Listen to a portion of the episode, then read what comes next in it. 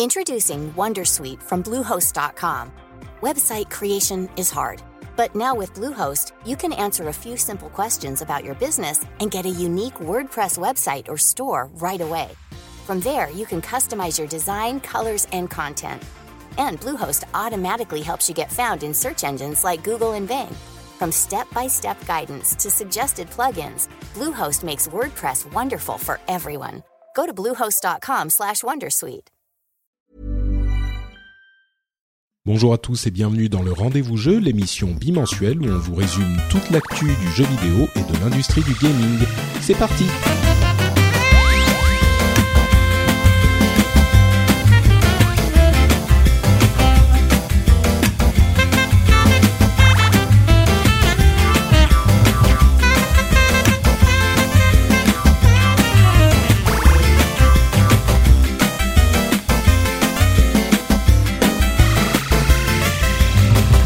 Bonjour à tous et bienvenue sur le rendez-vous jeu. Je suis Patrick Béja et je suis heureux de vous accueillir pour cet épisode où nous allons vous résumer tout ce qui s'est passé ces dernières semaines dans l'industrie du jeu vidéo. On a des news, on a des impressions sur Persona 5, on a des annonces incroyables et inattendues de suites que personne n'aurait pu imaginer. Et pour m'aider à décortiquer tout ça, j'ai mon meilleur ami de toute ma vie, à savoir Daniel Charby. Comment vas-tu, Dani Saram? Ça non, Ah, ça rime. Ça rime. hein. Non, mais je pensais, je pensais que t'allais annoncer quelqu'un d'autre. hein. Été surpris, c'est moi. Oh, je suis touché. Ouais, bon, écoute, euh, tu, tu prétends être surpris, mais je suis bien que je suis moi aussi ton meilleur ami de toute la vie. Eh ben, évidemment, il y a Bien intérêt. sûr. Avec qui d'autre est-ce que je pourrais euh, discuter jeux vidéo et troller euh, ses opinions pourries pendant un podcast? Bon, bah écoute, je te remercie de te joindre à nous, euh, comme toujours. On rappelle que tu es un euh, grand responsable marketing euh, prestigieux de chez Dell, n'est-ce pas? Voilà. J'oublie toujours, c'est spécifiquement Alienware ou c'est... euh, Non, maintenant je Dell en général, oui, tu Dell euh, pour euh, toutes les gammes des particuliers en Angleterre. D'accord, très bien. Et tu as une grande proximité avec euh, Alienware aussi, et donc tu connais bien les gamers et leurs envies et leurs besoins. Ah bah évidemment puisque j'ai exactement les mêmes. Moi tu me donnes un tu me donnes un ordinateur de bureau avec une double GTX 1080 Ti et euh, je suis un homme heureux. Voilà, très bien. Bah écoute, il suffit de peu pour être heureux. Enfin, en même temps, 2080 Ti. Je sais pas si Ouais. je quali- qualifierais ça de peu. Je, je fais un appel aux donations.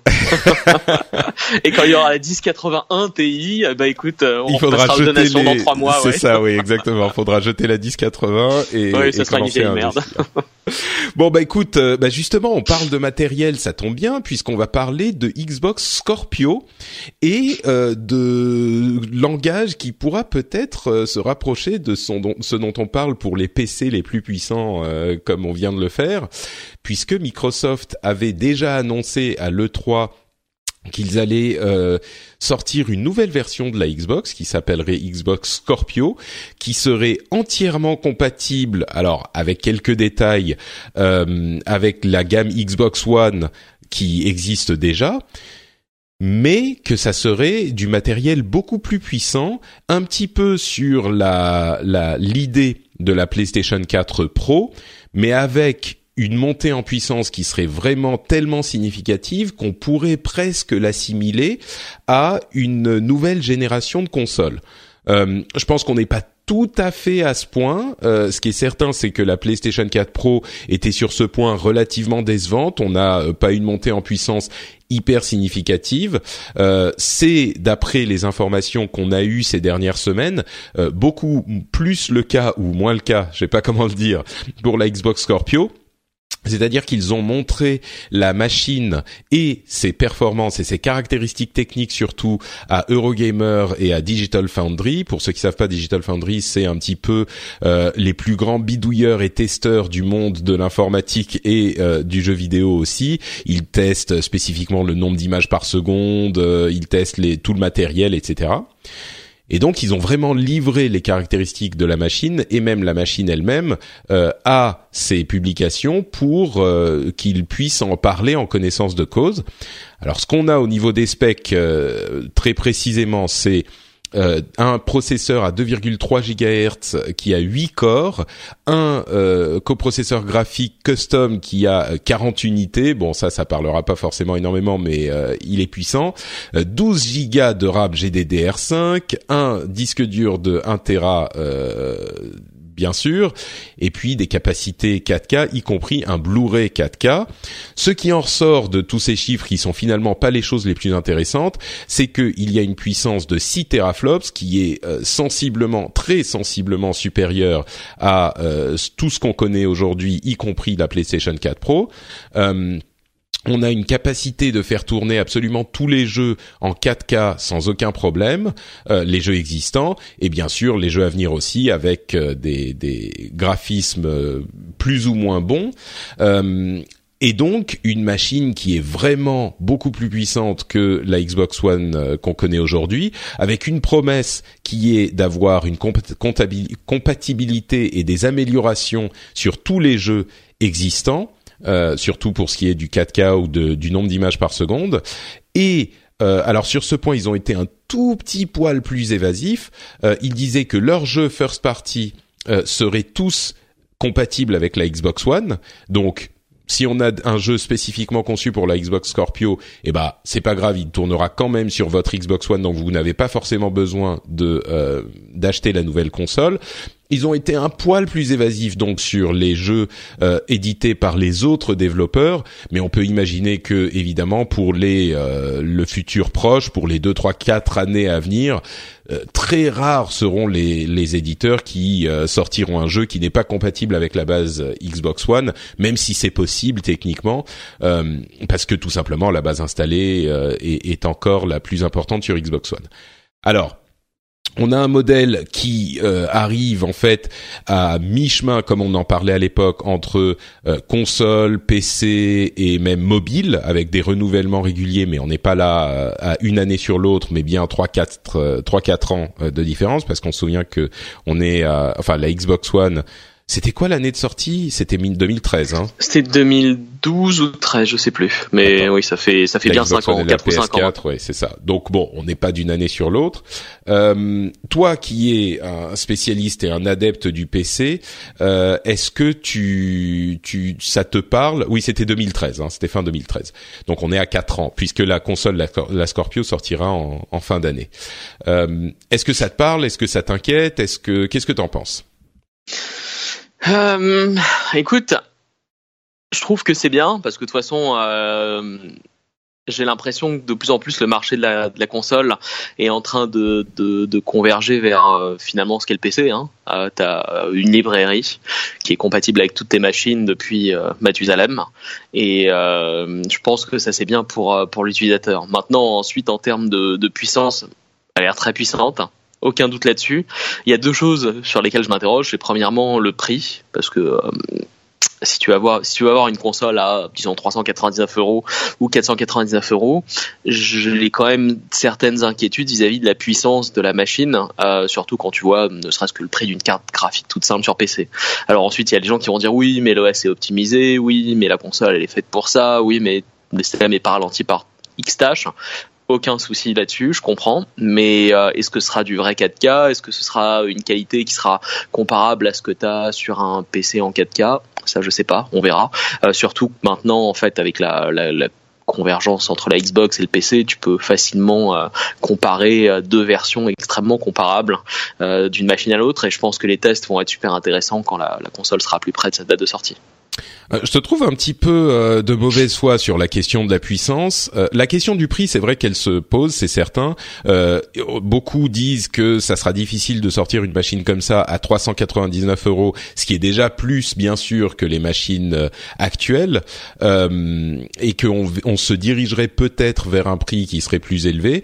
Et c'est vrai qu'à 499, ça commence à devenir difficile à justifier, mais on verra pour le prix. Par contre, pour la puissance, moi, j'ai aucun doute qu'une machine à 499 offrirait des performances vraiment euh, très supérieures à ce qu'on connaît aujourd'hui sur le monde des consoles, voire bon ensuite effectivement euh, si tu prends un PC à 2500 euros euh, construit custom euh, par tes petits soins et tes petites 1080 Ti non non mais je, je, parle, je parle, même pas je parle même pas de ça mais mais mais il faut il faut il faut aussi voir qu'on promet de, de jouer en 4K il faut voir ensuite quelles sont les conditions de jeu en 4K ce sera du 60 images secondes avec tel et tel et tel effet activé ou pas etc et pouvoir comparer en fait le comparable. J'ai aucun doute que si tu prends la Scorpio, disons à 499 euros, et que tu mets ça face à un PC à 499 euros, j'espère bien qu'elle va le démolir. Mais euh, mais ensuite, est-ce que euh, est-ce que c'est la promesse d'une d'une nouvelle génération ou est-ce que c'est un peu comme euh, finalement l'effet PS4 Pro en disant voilà, regardez, on passe en 4K maintenant, c'est vachement plus joli,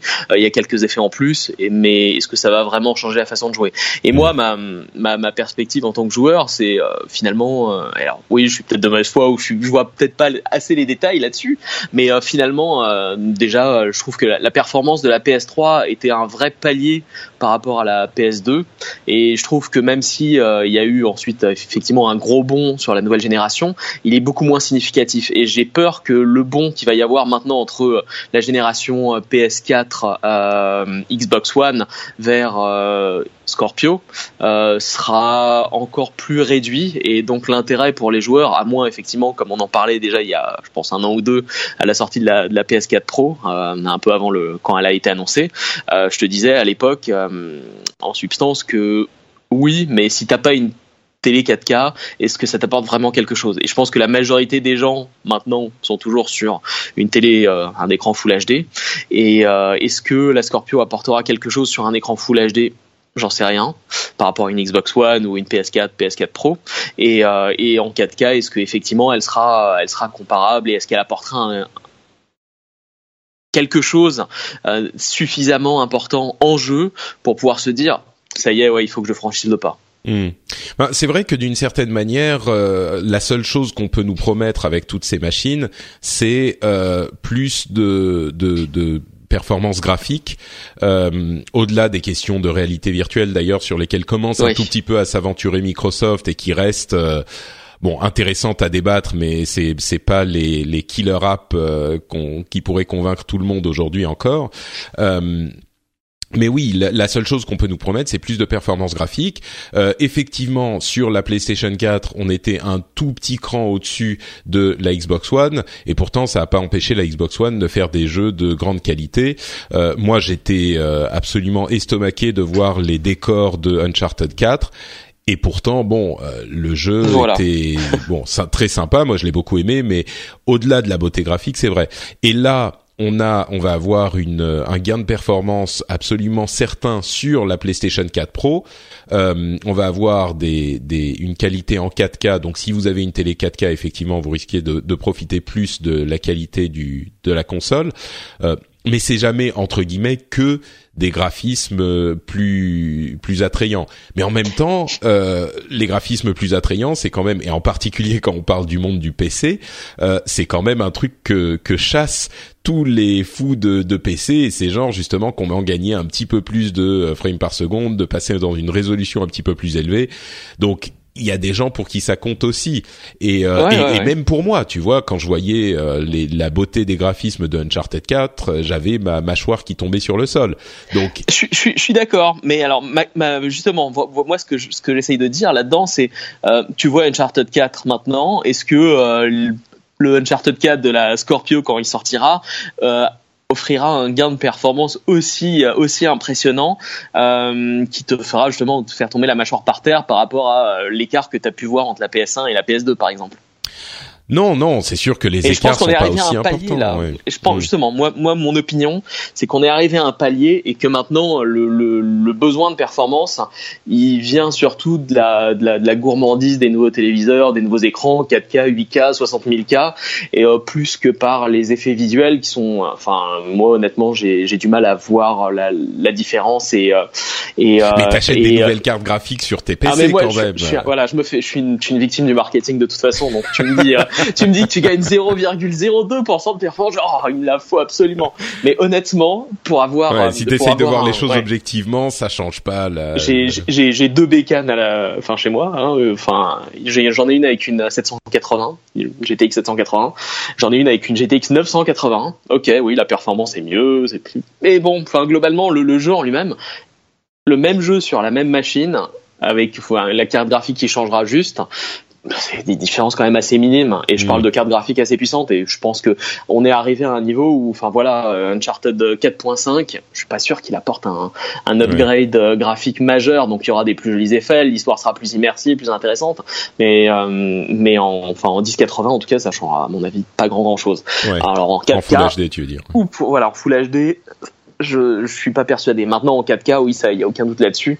Et je pense que de toute façon, la, 4K est tellement gourmande en puissance que je pense hmm. qu'il y aura même de la marge pour la Scorpio 2.5. Euh, ouais, c'est bah c'est sûr que disons que la, la PS4 Pro a très certainement été décevante à ce niveau euh, parce que le gain de puissance était modeste. Alors oui, ça joue en 4K, mais bon, voilà. J'ai l'impression, d'après euh, les ce que nous dit et euh, Digital Foundry et Eurogamer qui sont assez fiables, que euh, on a quand même un cran au-dessus avec euh, la, la, Scorpio et ça se sent dans la puissance de calcul.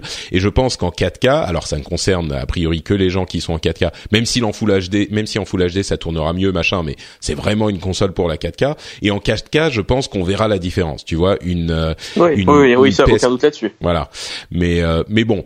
Et, et, ceci dit. Euh, je pense qu'il y a un, besoin de renouveau pour euh, l'équipe Xbox qui a euh, avec la Xbox One été un, contrairement à la génération précédente un pas en arrière derrière Sony pour tout un tas de raisons sur lesquelles on va parvenir. Et là il y a l'occasion de relancer la machine tu vois. C'est euh, la puissance est une un prétexte à dire on repart de zéro en quelque sorte. Enfin pas de zéro tout à fait d'accord on, repart de one tu vois. Et et la, la cette c'est un coût de communication hyper important au-delà de la puissance de la machine. Et ce coût euh, de communication, coût avec un P, hein, euh, ça se fait en deux temps. D'une part, la partie hardware qui est là pour mon, à mon sens, réussi, enfin aussi réussi que peut être une partie hardware, parce que c'est pas un coup de baguette magique qui fait que euh, tout à coup tout va bien. Mais ils ont fait ce qu'il fallait. Euh, il y a en plus euh, plus de, de transformateurs externes, enfin etc. La machine est plus petite que la Xbox One, etc., etc. Et la deuxième partie, qui est hyper importante, euh, c'est le la réussite software, c'est-à-dire les, les, jeux qui devraient être présentés au, à l'E3. Et j'espère que la raison pour laquelle ils font, euh, ils sont très discrets depuis un an ou un an et demi même, c'est qu'ils sont en train de préparer des euh, jeux exclusifs pour la l'E3 et qu'ils vont nous euh, blower notre mind, tu vois, euh, à, leur présentation. Parce que si c'est pas le cas, c'est ça va être euh, problème. Enfin, ils auront fait que la moitié du chemin.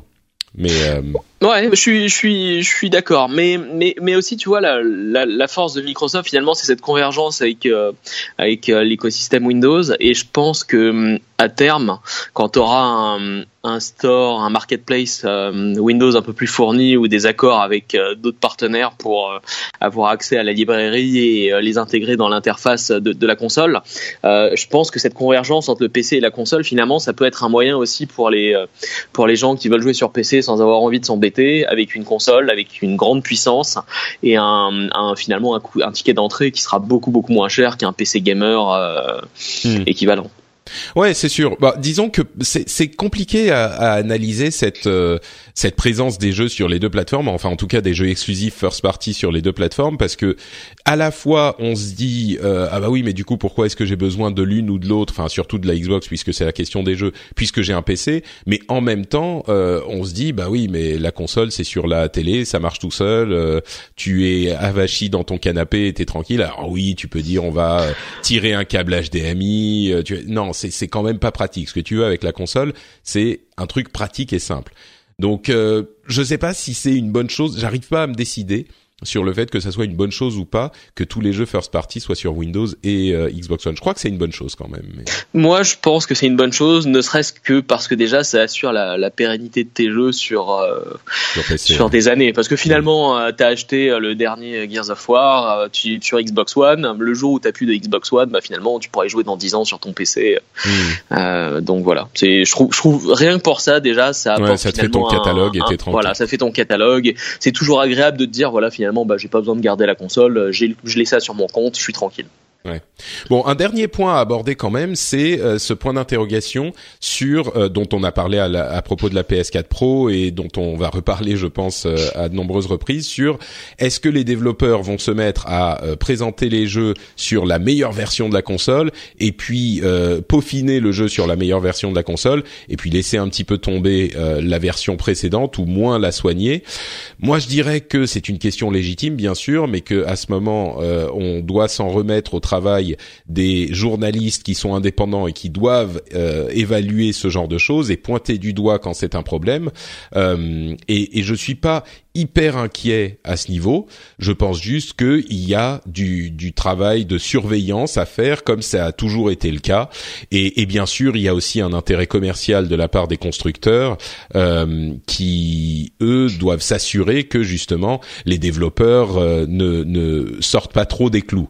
Et ils devront être fermes. C'est le cas pour la PlayStation 4 Pro, mais c'est encore plus le cas avec la Scorpio, puisque l'écart de puissance est plus important. Mais moi, là non plus, je suis pas catastrophiste sur cet aspect du truc. Je sais qu'il y en a qui le sont, mais moi c'est pas mon cas. Non, moi non plus. Euh, et, de toute façon, effectivement, il y aura, il y aura, il y aura des différences entre les jeux, ça c'est sûr. Mais euh, en fin de compte, est-ce que, par exemple, genre, euh, est-ce que, est-ce que, est-ce que les gens se plaignent aujourd'hui de la, performance des jeux New 3, enfin des jeux qui sont testés sur une New 3DS et qui ensuite joue au même jeu sur une 3DS et il voit que ça rame un peu plus, que c'est un peu moins joli, etc. Non, c'est la même chose sur PS4 Pro, PS4. Tant, tant qu'il n'y a pas de, de, de différence majeure euh, entre les mmh. deux versions, je pense que euh, je pense que ça pose pas de problème. C'est pas vraiment un problème. Et, et, à vrai dire, au-delà de ces exemples que tu as donnés et qui sont effectivement euh, justifiés, je parlerai de deux écosystèmes en plus, qui sont celui des mobiles et celui du PC. Euh, les gens développent des jeux, les développeurs développent des jeux sur PC qui tournent sur des millions de configurations différentes et qui tournent assez correctement sur des millions de configurations différentes depuis des années. Au-delà de certains euh, développeurs euh, sans scrupules qui vont te mettre une version PC qui va tourner plus ou moins bien par rapport à la version console. C'est pour ça qu'il faut être vigilant, mais techniquement, ça ne pose pas de, de problème majeur, surtout quand tu n'as que deux versions à, à peaufiner. Donc euh, moi je suis pas hyper inquiet sur ce sur ce point. Enfin pas plus que euh, on pouvait l'être avant avec des versions qui sont plus ou moins bien faites en fonction de la plateforme. Mais euh. on, on, est d'accord. Et tant qu'il n'y a pas 15 000 déclinaisons de la Scorpio ou de la PS4 Pro Plus prime, je pense que voilà. je, comprends les soucis sur l'écosystème PC parce que c'est extrêmement complexe de toute façon. de, enfin déjà un souvent ils sont un peu, enfin, ils, économisent peut-être un peu là-dessus sur les frais de développement, mais en plus les l'écosystème PC est tellement complexe en termes de euh, différentes cartes, drivers, accessoires, etc. que ça complique la chose. C'est l'avantage aussi de la console, c'est que finalement, bah, t'as la Scorpio, t'auras la Scorpio 1, la Scorpio 2, la Scorpio 3, et c'est pas, enfin, alors que des PC euh, tous les jours non, mais c'est ça c'est pour ça que je parlais des des des systèmes comme euh, fermés comme iOS. Euh, bon sur sur iPhone tu as tu prends ton téléphone qui est trois modèles d'avant bah ça tourne. Voilà. Oui, oui. Bon, voilà pour ces questions sur la Scorpio. On parlait vraiment du matériel. Il faudra, euh, comme je le disais, voir ce qui se passe avec les jeux avec le 3 qui approche euh, très très vite. On est à six semaines de le 3, donc euh, mon Dieu comme le temps passe. Et on vous en reparlera évidemment à ce moment, au moment de la grande fête de le 3. passons à Persona 5, tiens, ce jeu dont j'ai parlé à de nombreuses reprises au cours des mois précédents et qui évidemment a fait un, euh, beaucoup de bruit euh, ces derniers temps. Il était sorti au Japon il y a un moment, il est disponible en Europe, en Occident depuis quelques semaines, euh, et je, je, pense que ce qu'on avait prédit euh, s'est passé, c'est-à-dire que sur la popularité euh, culte de Persona 4 et de certains autres Persona avant, mais surtout de Persona 4, euh, Persona 5 a fait un très bon score, s'est très bien vendu et a beaucoup capturé l'attention du public et des journalistes. alors en quelques jours il s'est vendu à 1,5 million, euh, ce qui est pas du tout euh, un, un euh, euh, ce qui est très significatif pour une série comme la série des Persona, qui est, rappelons-le quand même, du JRPG très très particulier. et donc nous, Dany et moi, on a évidemment acheté le jeu, on y a joué un petit peu, donc c'est vraiment comme toujours dans l'émission, on fait pas des, des gros tests complets, mais c'est vraiment des premières impressions sur sur le jeu. Et comme je parle beaucoup, je vais te laisser donner tes impressions. Moi, j'aurai des choses à dire ensuite. Pour vous donner une idée, on a joué, je sais pas, entre 5 et 10 heures à peu près chacun? Ouais, quelque, chose comme ça. Alors, tes impressions sur Persona 5, euh, qu'est-ce que c'est et puis qu'est-ce que t'en penses? Donc Persona 5, euh, JRPG, euh, tu, on joue le rôle d'un d'un collégien, d'un lycéen, d'un lycéen qui vient d'arriver à Tokyo et euh, qui essaye de de faire ses premiers pas dans un univers mystérieux. Euh, c'est en fait donc comme dans tous les personnages en fait c'est un mélange enfin tous les personnages en tout cas j'ai joué qu'au 4 hein. j'ai joué au 4 Golden euh, sur Vita. Sur Vita comme moi euh, beaucoup de gens l'ont découvert sur cette plateforme je pense. Oui. parce qu'il y avait rien d'autre à se mettre sous la dent. Voilà voilà c'est ça et, euh, et, donc ça reprend un peu le même le même principe. Donc c'est euh, le, le, lycéen qui arrive euh, qui arrive dans sa nouvelle école, dans sa nouvelle ville où il connaît personne. Il commence à se faire un peu. C'est un mélange en fait. Je sais plus comment ça s'appelle en fait. C'est visual novel. Les voilà les visual novels où où par le biais de choix. Dans, dans, tes différentes discussions avec les personnages, par les, le biais de différentes actions, etc. Tu développes des, des relations avec des embranchements un peu on pourrait comparer ça peut-être à, à ce qu'il y aurait eu dans Mass Effect ou Dragon Age, par exemple. il y a des euh, relations, euh, beaucoup de relations avec des filles euh, que tu peux développer, des amitiés avec des. Voilà, des amitiés avec des garçons, des filles, etc. Oui, bon. Et euh, c'est assez proche là-dessus, et mais c'est dans un univers un plus réaliste. C'est très très euh, japonais évidemment, et euh, ça me dans, dans, dans, son ambiance en fait, ça m'a vraiment redonné envie de, de, de, retourner au Japon alors que je suis allé il y a pas si longtemps. et, et effectivement, t'as l'impression d'être au Japon. Alors évidemment, c'est très c'est super stylisé comme jeu. je crois pas pouvoir trouver d'équivalents comme ça qui me viennent en tête en termes de, de, de, de, pas de design et euh, pas de graphique. Euh, non, aucun. je pense que tu seras d'accord. C'est très difficile. Enfin, il y en a, mais c'est vraiment assez. Il y en a, mais voilà. Et, et là, t'as une, vraiment, bah, ça, ça reprend un peu, je pense, le la patte de, de Persona 4. Euh... Ouais, dans un style différent, mais c'est un style différent, mais mais on, sent que c'est voilà, on sent que c'est très stylisé et très poussé euh, de ce point de vue-là. Et euh, c'est vraiment pour moi, c'est c'est unique. Et j'aime beaucoup cet aspect-là parce que j'ai l'impression maintenant je l'associe au Japon en fait. Hmm. Non non mais euh, complètement. par, vraiment... par le biais de voilà et voilà c'est unique. Je pense qu'il faut il faut l'expérimenter pour pouvoir le, le ressentir et euh, sinon évidemment tu as tout le côté en fait euh, RPG ensuite ou JRPG qui est euh, proche de ce qu'il y avait dans Persona 4 Golden. Moi ce que j'aime bien en fait j'ai l'impression que les donjons sont plus aléatoires et sont plus scénarisés que dans le 4 ce hmm. qui les rend plus intéressants. Avant c'était je sais pas si tu te souviens mais finalement c'était comme une une, carte de base dans Diablo qui était générée complètement aléatoirement avec quelques points fixes et, euh, en gros tu parcourais ces, donjons là sur euh, X étages et c'était un peu euh, à mon avis rébarbatif. C'est la partie la moins fun du jeu. Tandis que là ils ont réussi à les dynamiser, à les rendre plus dynamiques et et plus scénarisé, ce qui fait que les allers-retours en fait que tu fais dans le donjon sont aussi plus agréables et plus intéressants. Ouais. Je sais pas ce que t'en ce que t'en penses là-dessus, mais euh... bah, je suis assez d'accord. Euh, alors les allers-retours, surtout au début du jeu, en fait, il y a, y a un énorme euh, warning, un, énorme euh, comment dire avis important à donner avant même de dire si vous aimerez ou pas le jeu, c'est que c'est un jeu hyper particulier. Tu l'as évoqué, mais l'aspect visual novel, euh, c'est un peu, enfin déjà il y a un tutoriel de genre 10 euh, heures ou 15 heures dans le jeu. Le, début, c'est vraiment le tutoriel.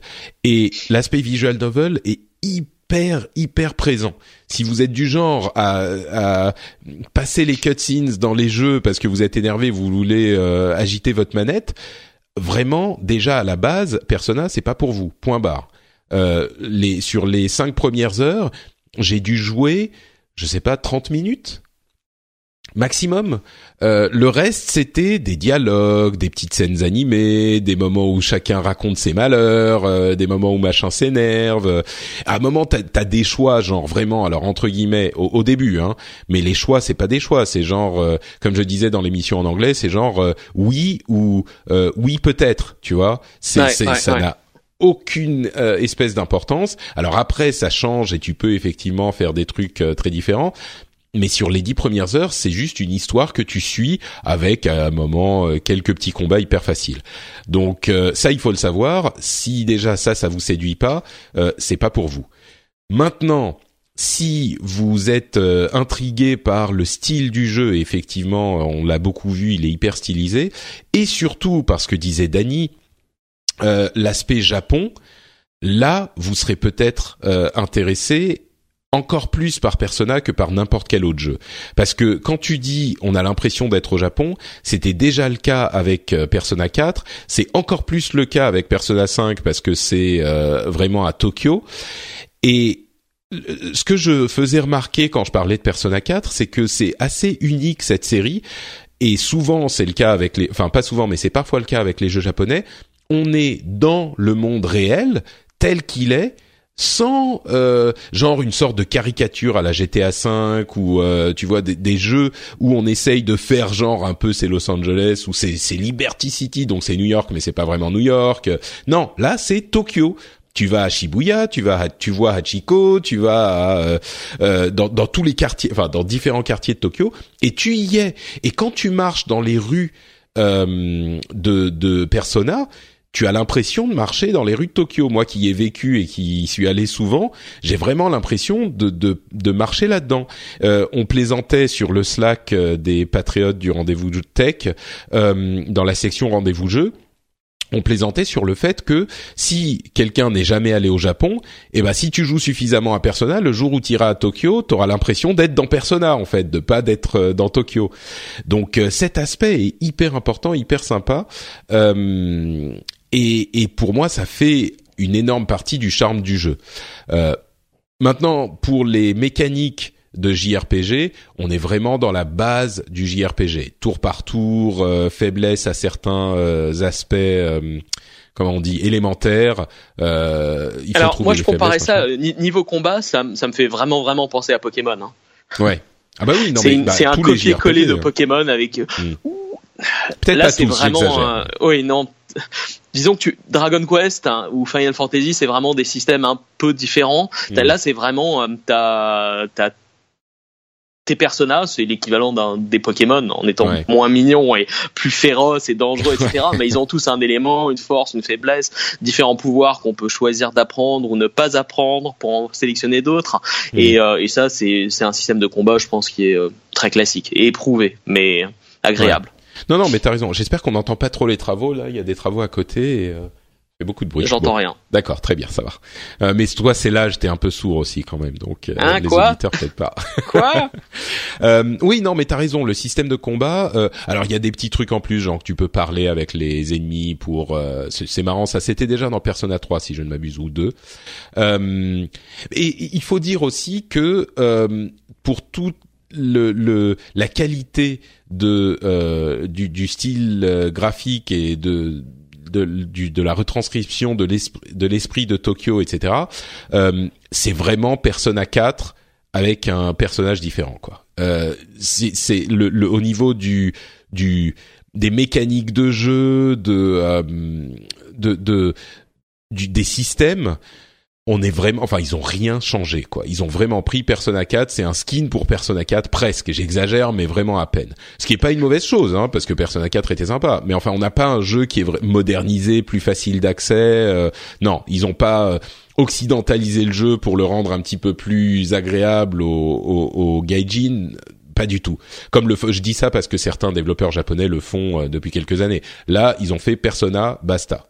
Donc et, un autre truc qu'il faut mentionner quand même, sans spoiler, euh, c'est que les thèmes abordés sont hyper, hyper, hyper adultes, à un point que c'est choquant. Tu dis il y a des trucs où waouh, ils, ils, y vont quoi. oui, oui, oui. Dès, dès, les euh, premières heures de jeu, hein, c'est hmm. j'étais j'étais impressionné par ça. C'est, enfin, je sais pas si c'est un jeu que tu vas mettre entre les mains, je sais pas, d'un, enfin, quelqu'un qui a moins de 15-16 ans, quoi. Ouais, C'est euh, donc ça, c'est un aspect qui est vraiment surprenant. Euh, toujours avec cet enrobage hyper japonais, quand le, le japonais, euh, le japonisme ne se limite pas aux architectures des rues de Tokyo, même dans les réactions des gens, c'est hyper, c'est un peu puéril, c'est un peu, euh, euh ça fait un peu limite Scooby-Doo parce que, euh, mais c'est normal, c'est il y a plein de jeux comme ça, c'est les les adolescents qui sont contre tous ces adultes qui sont tellement méchants et eux ils comprennent rien, euh, tu vois, c'est un petit peu euh, ce, ce, style Buffy, Scooby-Doo, etc. Mais au-delà de ça, les personnalités des des compagnons qui sont hyper attachants, tu vois, c'est quand même un petit peu euh, ils ont genre 16 ans, t'as l'impression qu'ils en ont 11 ou 12 quoi. Mais ça c'est comme dans Terrace House la série euh, sur Netflix, euh, c'est toujours le cas avec le Japon, ils ont toujours 10 ans de d'âge émotionnel de moins, mais bon, ça c'est le Japon quoi. Et, et là encore de mon expérience, c'est et, et, je connais un petit peu le Japon, c'est ça. Et, et c'est pour ça que c'est tellement charmant et tellement agréable de jouer à Persona aussi. Donc euh, voilà pour nos impressions sur Persona. Donc euh, c'est une recommandation claire et nette, n'est-ce pas? Bah écoute, moi je le recommande. Comment dire Je suis toujours assez prudent sur ce genre de truc. Avec la euh, la limite que si vous aimez pas les visual novels, c'est-à-dire si vous aimez pas les visual novels ou les JRPG, clairement c'est pas pour vous parce que c'est un mélange entre les deux. Laisse-moi reformuler. Même, je pense que même si on n'aime pas les JRPG ou les visual novels, ça vaut le coup de l'essayer une demi-heure ou une heure, pour, ne serait-ce que pour euh, l'ambiance et euh, la patte mm. graphique et visuelle du jeu. Ouais, bon, donc pas l'acheter, mais l'essayer chez pas un pote. Pas l'acheter, mais l'essayer au moins, l'essayer, ça vaut le coup. Ne serait-ce que pour savoir ce que c'est, c'est je pense que c'est un jeu unique. Je suis tout à fait d'accord sur ce point, mais la manière dont je recommande les jeux et tout d'ailleurs, euh, c'est soit c'est euh, pas bien tout court, soit c'est bien pour le genre du jeu, et donc c'est à ne pas rater si on aime ce genre de jeu, soit c'est tellement bien que ça transcende son genre de jeu, et donc je le recommande à n'importe qui. Tu vois, je dirais c'est tellement bien, il faut que tu le fasses. Là, je peux pas faire ça avec Persona. C'est hyper bien dans son genre, mais c'est pas si bien que ça transcende le genre et que n'importe qui l'aimerait, même si généralement il aime pas le genre. Tu vois, quelqu'un qui aime pas les JRPG, oui, ça va être intrigant pour le style graphique, mais au bout d'une heure, le truc va lui tomber oui, des mains. Oui, c'est ça, une heure, une heure, hmm. une heure. Ouais. C'est, faut, faut, dire qu'en plus le, rythme est assez lent, comme dans la plupart des JRPG, donc c'est hmm. pas. Ouais, voilà. Et en plus, il y a tout cette, toute cette surcouche de visual novel qui va endormir les gens qui aiment pas ce genre de truc, tu vois. Ouais, mais moi, tu vois, ce qui m'avait plu dans Persona 4 hein, et mhm. ce qui va sans doute me plaire dans Persona 5 le plus, c'est ce côté visual novel justement. Euh... Oui, oui, non, mais parce que toi t'aimes. Enfin, en même temps, t'aimes peut-être pas les visual novels en général. J'ai 5 ans des visual novels, je parle pas assez mhm. bien japonais pour euh, pour en faire un en entier, mais euh, Persona 4 m'a beaucoup beaucoup plu pour ça, ce, ce côté-là. Et c'est le côté que j'aime aussi dans Mass Effect par exemple ou Dragon Age.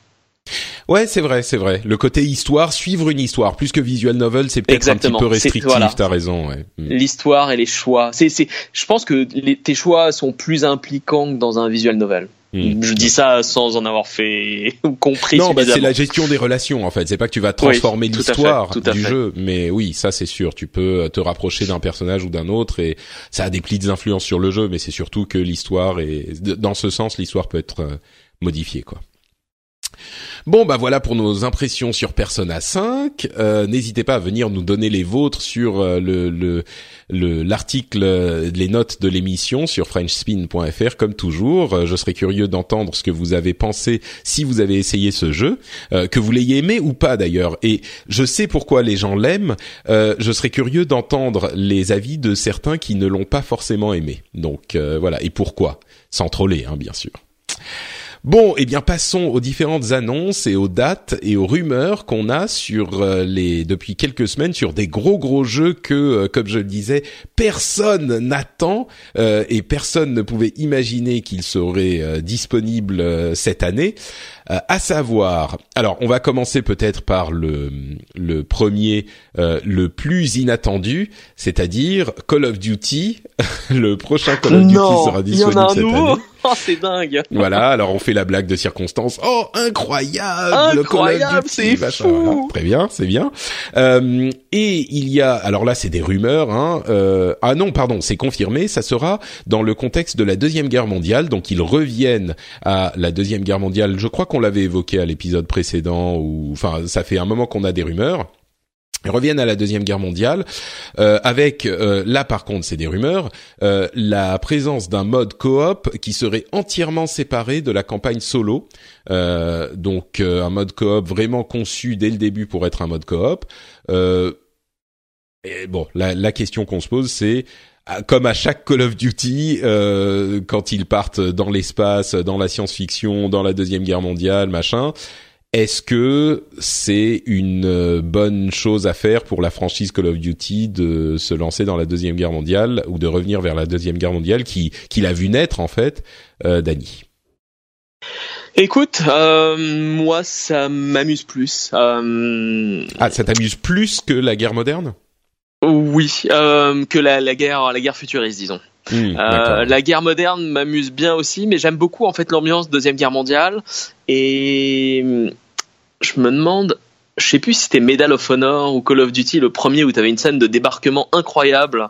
Euh, Alors si je y, a, il y a 15 ans, je sais plus lequel des deux c'était. Alors il y avait euh, Medal of Honor, c'était le débarquement qui était invraisemblable et l'équipe de, de, qui est devenue Infinity Ward ensuite est euh, passée sur Call of Duty et a fait euh, Stalingrad qui était tout aussi incroyable. Je sais pas si tu ah t'en oui, souviens oui, aussi. Oui, je m'en souviens, je m'en souviens. C'était fantastique. Mais pour moi, voilà, enfin Medal of Honor et la, la, scène du débarquement d'il y a des lustres, mm. c'était euh, ah, un grand souvenir du jeu vidéo. T'es vraiment, t'étais vraiment dedans, quoi. Alors oui, donc les guerres futuristes ou modernes, c'est sympa, etc. Mais je pense que c'est moins immersif que t'es moins dedans, tu vois, quand t'es dans ta tranchée et que t'as et que t'as t'as des canons allemands braqués sur toi euh, dans des bunkers et que t'arrives pas à en sortir parce que ça fuse de partout. Ce qui était mon cas dans, dans Medal of Honor le premier. À un moment, j'étais, je suis bien resté quoi. C'est trois minutes, t'as essayé de trouver un comment passer et tu dis mon dieu, mais je vais mourir. Et finalement, j'ai pas eu cette sensation-là. J'ai beaucoup aimé Modern Warfare 1 et 2 par exemple, mais j'ai moins eu cette sensation-là euh, de qu'est-ce qui se passe, qu'est-ce que je fais, oh mon dieu. Et, et j'espère retrouver cette sensation euh, dans euh, le nouveau Call of Duty. Ouais. Oui, effectivement, c'est sûr que là on parle de souvenirs, hein, mais euh, moi j'ai aussi c'est Modern Warfare 1 et même le 2 sont deux de mes jeux absolument préférés de l'histoire du jeu vidéo. C'était des expériences incroyables, mais je crois que comme toi, rien dans ce type de jeu n'atteint les, les sensations et les souvenirs peut-être enjolivés par le temps, mais les sensations que j'avais ressenties avec euh, ce premier Medal of Honor, avec la, le débarquement, j'étais je, je, me faisais dessus, c'était vraiment ça, c'est la guerre. Terrible. Ouais, ouais. Ouais, euh, donc oui, bon, pourquoi pas Maintenant, il est pas il est pas certain qu'ils vont réussir à faire, réussir à faire, euh, à réussir la même chose. Et puis surtout, tu peux pas répéter infiniment. Euh, de toute façon, il n'y a pas mille trucs que euh, Call of Duty peut faire, que l'équipe, euh, là c'est Sledgehammer si je ne m'abuse, peut faire parce qu'ils sont déjà tout faits quoi. Après, euh, tu vas faire Call of Duty, la guerre d'indépendance, enfin je sais pas, c'est la guerre de 100 ans. c'est ça, ouais.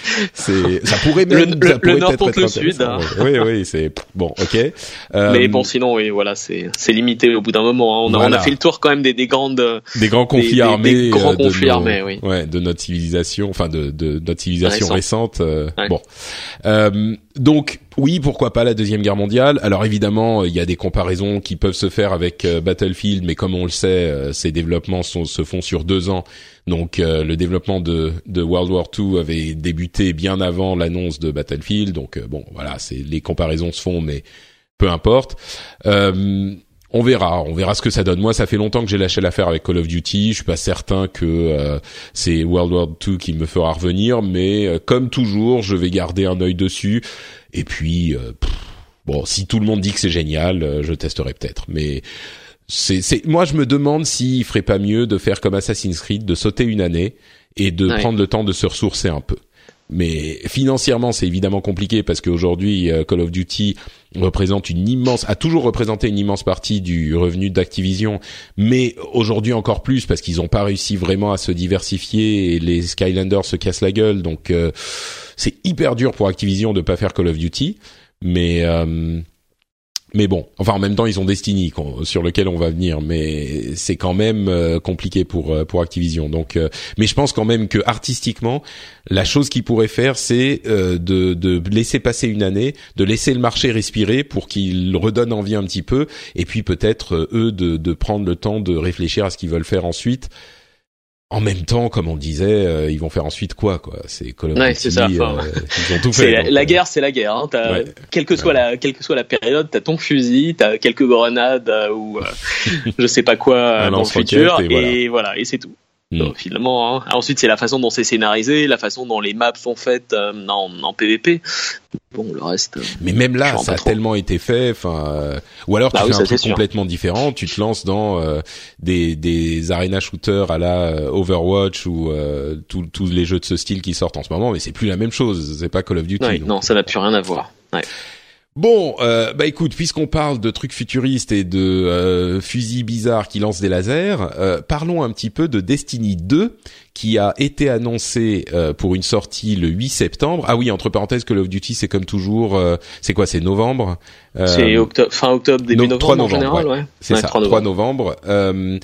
Donc Destiny, ça sera le 7, le 8 septembre, euh, comme à chaque fois pour Destiny, et là, ça sera le deuxième épisode qui euh, est vraiment un, un, nouveau départ pour la série. Euh, comme on s'en souvient, elle avait démarré de manière un petit peu chaotique, elle s'est beaucoup améliorée avec The Taken King l'année suivante, un petit peu en retrait pour la, l'année d'après encore avec Iron, je sais même plus le nom, The Iron truc, et, et, et maintenant que le jeu dans sa version euh, d'origine a été très vraiment modifié, amélioré, mais qui est resté euh, qui est resté ce qu'il était. On a l'arrivée de Destiny 2 qui veut prendre un nouveau départ pour la pour la franchise. Euh, et il y a deux éléments dont on peut discuter. D'une part, qu'est-ce que ça va être? Et sur ce point, moi, je pense que ça va pas être si différent de Destiny 1. On va pas aller vers vraiment un MMO complet avec monde persistant, ce genre de choses. Ça va être juste des, bah voilà, des zones instanciées à explorer avec des gens qu'on aura rejoints ici ou là, euh, et, et dans une zone sociale. Peut-être un peu plus de variété c'est ce qu'on peut espérer. Et puis, euh, mais mais le gameplay, à vrai dire, était vraiment pas le problème de Destiny. Le gameplay euh, était tellement bon que c'est pas ça qui va changer. Mais donc il y a ça d'une part, et puis ensuite le trailer que j'imagine tu as vu, Dani, qui prend un ton vraiment particulier avec une moitié hyper sérieuse et une moitié complètement second degré. Euh, qui peut paraître trop excessive à certains, mais dont je suis curieux de savoir ce que tu penses. Bon, d'une part le jeu en lui-même, euh, ce que tu espères de Destiny 2, si tu en espères quoi que ce soit, et puis ce trailer ensuite. Écoute, euh, je suis pas, j'ai jamais été un, enfin, je suis pas un gros joueur de Destiny comme toi. J'ai, j'ai commencé à Taken King, j'ai un peu joué, euh, j'ai dû faire peut-être, je sais pas, une d'entre une quinzaine, vingtaine d'heures, donc mhm. euh, relativement peu pour ce genre de jeu. J'aime bien, euh, mais je suis pas complètement fou de ce type d'univers. Euh, tu me dis il y a Diablo 4 qui sort, je suis oh alors que c'est finalement honnêtement c'est relativement proche. Ouais, bah, et Destiny, c'est vraiment l'univers me parle Diablo dans l'espace quoi. Oui, c'est Diablo dans l'espace en, en, FPS, exactement. Et euh, voilà, donc ensuite je verrai selon les critiques, etc. Je doute qu'ils renouvellent le, le, trop le, la formule qui, qui a, qui a l'air de plutôt bien fonctionner.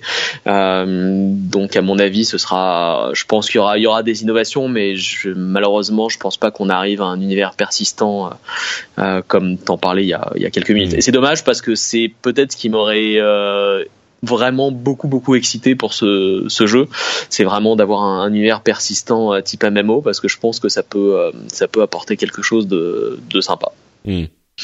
D'accord. Tu, tu serais prêt à te relancer dans un truc avec univers persistant et enfin je sais pas moi ça me paraît euh, au moins au début. Je, hmm. L'investissement en termes de temps, je, je passerai jamais autant de temps euh, sur un autre, euh, enfin je pense, hein, sur un autre jeu que ce que j'ai passé sur WoW. Mais en contrepartie, tu vois, j'ai beaucoup beaucoup joué à Diablo et euh, je me dis par exemple un Diablo ah, 4 pas un univers persistant, Diablo. Non, non, non, c'est pas voilà, mais c'est un, un, type de jeu ou une dynamique de jeu euh, suffisamment péchu et suffisamment facile de pouvoir rentrer et sortir euh, pour que s'ils arrivent à trouver un, moyen d'adapter ça en univers persistant, ce mmh. soit une manière pour moi de me relancer, sans avoir la systématique de quête, de, euh, euh, de progression extrêmement lente qu'il peut y avoir dans les MMO, mmh. où tu dis ouais il faut investir, allez je sais pas au minimum euh, 3 ou 4 jours de play pour commencer à en profiter. D'accord. Et, et, donc ce trailer, tu l'as vu avec euh, Nathan Fillion Je l'ai vu, c'est oui, c'est j'ai l'impression que toi et moi on pense à peu près la même chose et bon, moi ça m'a pas extrêmement parlé. Je suis pas assez fan de Destiny, je pense pour que ça me ça ah me ça me donne des frissons partout, mais euh, mais bon, mais bon. Bah, je, serais curieux de voir ce que les gens vont en penser en fait, à la fois du trailer, mais surtout euh, du jeu quand, quand, on sera un peu plus proche de la date de sortie.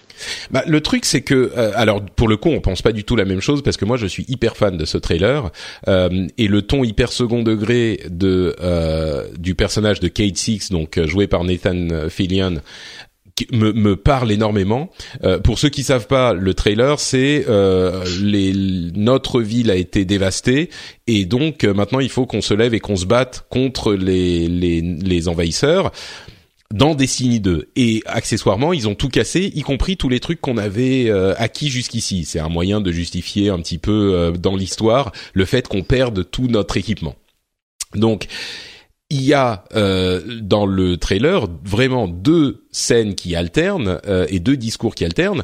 La scène qui représente le discours en jeu, vraiment, genre euh, soyons vaillants et allons nous battre, et la scène avec donc Kate Six, le robot incarné par Nathan Fillion, enfin dont, qui emprunte la voix de Nathan Fillion, qui dit oh là là, mais littéralement, on nous a cassé tous nos, toutes nos armes, euh, notre stuff, votre stuff, tout est parti. Euh, donc à partir de maintenant, il va falloir euh, qu'on se batte euh, parce que merde, on va récupérer du stuff quoi. Et bon, évidemment, je le dis bah, mal. Moi, moi c'est ce que j'aime, c'est le côté décalé en fait que j'ai aimé, mais bah, le côté le côté sérieux et l'alternance ah. entre les deux, moi. Mais bah, bon, le, côté décalé, moi j'ai trouvé ça rigolo et sympa. Justement, c'est comme dans, dans, World of Warcraft finalement. Tu dis tout a été détruit, tout ton stuff, tu peux le jeter. Et là, t'entends des millions de joueurs. Non. bah c'est ça. C'était vraiment on parle, il parlait aux joueurs. Oui, oui.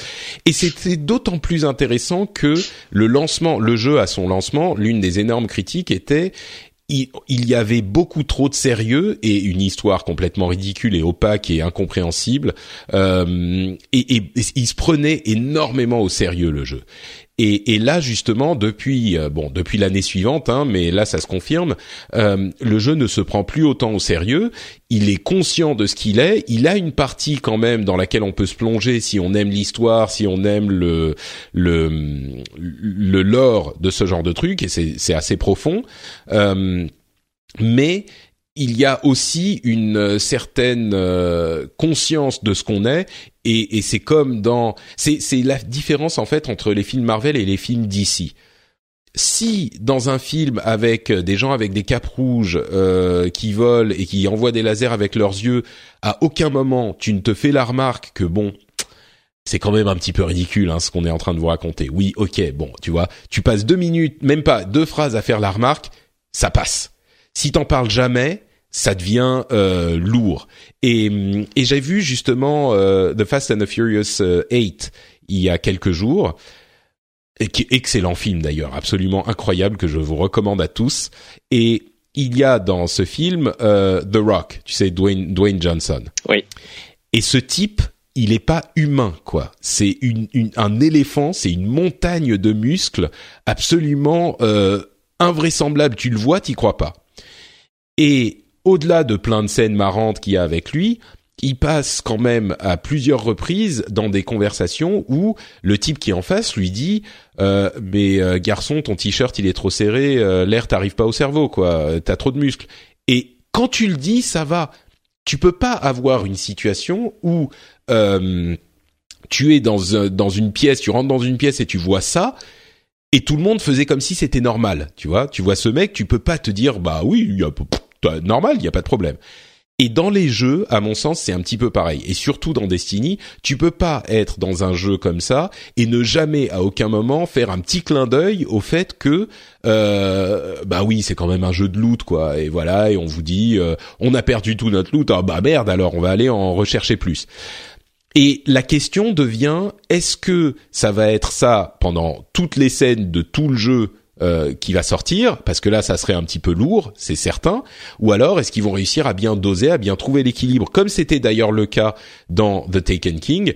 Et c'est pour ça que je suis pas trop inquiet et réussir à nous trouver un ton qui convient à ce type de jeu et qui n'est pas soit trop lourd, soit trop comique, qu'on qu'on soit pas quand même à un extrême comme euh, Borderlands par exemple où ça convient à, à ce jeu-là parce qu'il est très comique, euh, comique avec un C, mais euh, mais qui conviendrait pas à Destiny. Et, et donc ça nous amène à une autre interrogation sur If you're looking for plump lips that last, you need to know about Juvederm lip fillers. With Juvederm Volbella XC and Juvederm Ultra XC, your lip look, whether it's subtle or bold, can last up to one full year with optimal treatment and no additional maintenance. Find a licensed specialist and see if it's right for you at juvederm.com today. That's J U V E D E R M.com. Add fullness to lips in adults over 21 with Juvederm Volbella XC or Juvederm Ultra XC. Do not use if you have severe allergies or a history of severe allergic reactions, or if you're allergic to lidocaine or the proteins used in Juvederm. Tell your doctor if you have a history of scarring or taking medicines that decrease the body's immune response or that can prolong bleeding. Common side effects include injection site redness, swelling, pain, tenderness, firmness, lumps, bumps, bruising, discoloration, or itching. As with all fillers, there's a rare risk of unintentional injection into a blood vessel, which can cause vision abnormalities, blindness, stroke, temporary scabs, or scarring. For full important safety information, visit juvederm.com. Hey, I'm Ryan Reynolds. Recently, I asked Mint Mobile's legal team if big wireless companies are allowed to raise prices due to inflation. They said yes. And then when I asked if raising prices technically violates those onerous two year contracts, they said, What the f are you talking about, you insane Hollywood ass? F- So to recap, we're cutting the price of Mint Unlimited from $30 a month to just $15 a month. Give it a try at mintmobile.com slash switch. $45 upfront for three months plus taxes and fees. Promo rate for new customers for limited time. Unlimited more than 40 gigabytes per month. Slows. Full terms at mintmobile.com. Destiny 2, c'est est-ce qu'on va avoir une campagne solo digne de ce nom C'était pas le cas dans le premier, c'était plus le cas dans The Taken King. Euh, et moi, je pense que oui, et c'est ce que j'espère vraiment, et c'est ça qui pourrait amener le jeu à être apprécié, au moins dans sa campagne euh, de base, par euh, plus de joueurs qui avaient été très déçus de Destiny 1, quoi. Oui, moi, moi aussi, j'espère. J'espère qu'il y aura une bonne campagne solo et c'est ce qui me ferait peut-être me décider pour l'acheter. Le, le côté en fait multijoueur et euh, Ça te plaît moins, quoi. ça, ça, ouais, ça me plaît moins. Enfin, je suis plus, euh, ouais, non, ça, j'ai pas trop envie de passer euh, des millions d'heures à jouer avec euh, avec des gens.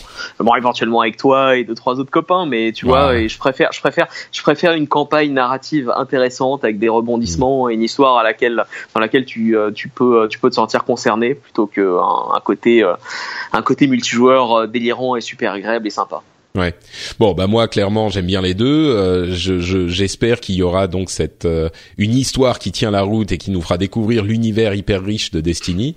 Euh, mais clairement, euh, je risque de replonger avec Destiny 2. D'ailleurs, il y avait il y a quelqu'un, c'est Not Oxygen, qui m'a envoyé une vidéo de euh, Skill Up, qui est une chaîne YouTube, qui fait une review en 45 minutes, la review définitive de Destiny aujourd'hui et pas à son lancement et je l'ai regardé, j'ai adoré ces 45 minutes et euh, j'avais plus le disque là de Destiny euh, et donc je suis allé l'acheter d'occasion chez Micromania 8 euros pour pouvoir y rejouer parce que je me suis remémoré tous ces bons moments justement de euh, de, de jeux en multi, de rencontres impromptues, de raids avec des gens que tu as rencontrés comme ça et des raids hyper sympas. Euh, et, et bon, donc euh, pour moi, il y a des qualités incroyables à ce jeu et je- j'ai hyper hâte de voir ce que donnera Destiny 2. Euh, D'ailleurs, on a un, un reveal, je crois, en mai, euh, donc euh, bientôt avec du gameplay. Je crois que c'est Destiny 2, je suis plus sûr, mais bon, ça arrive.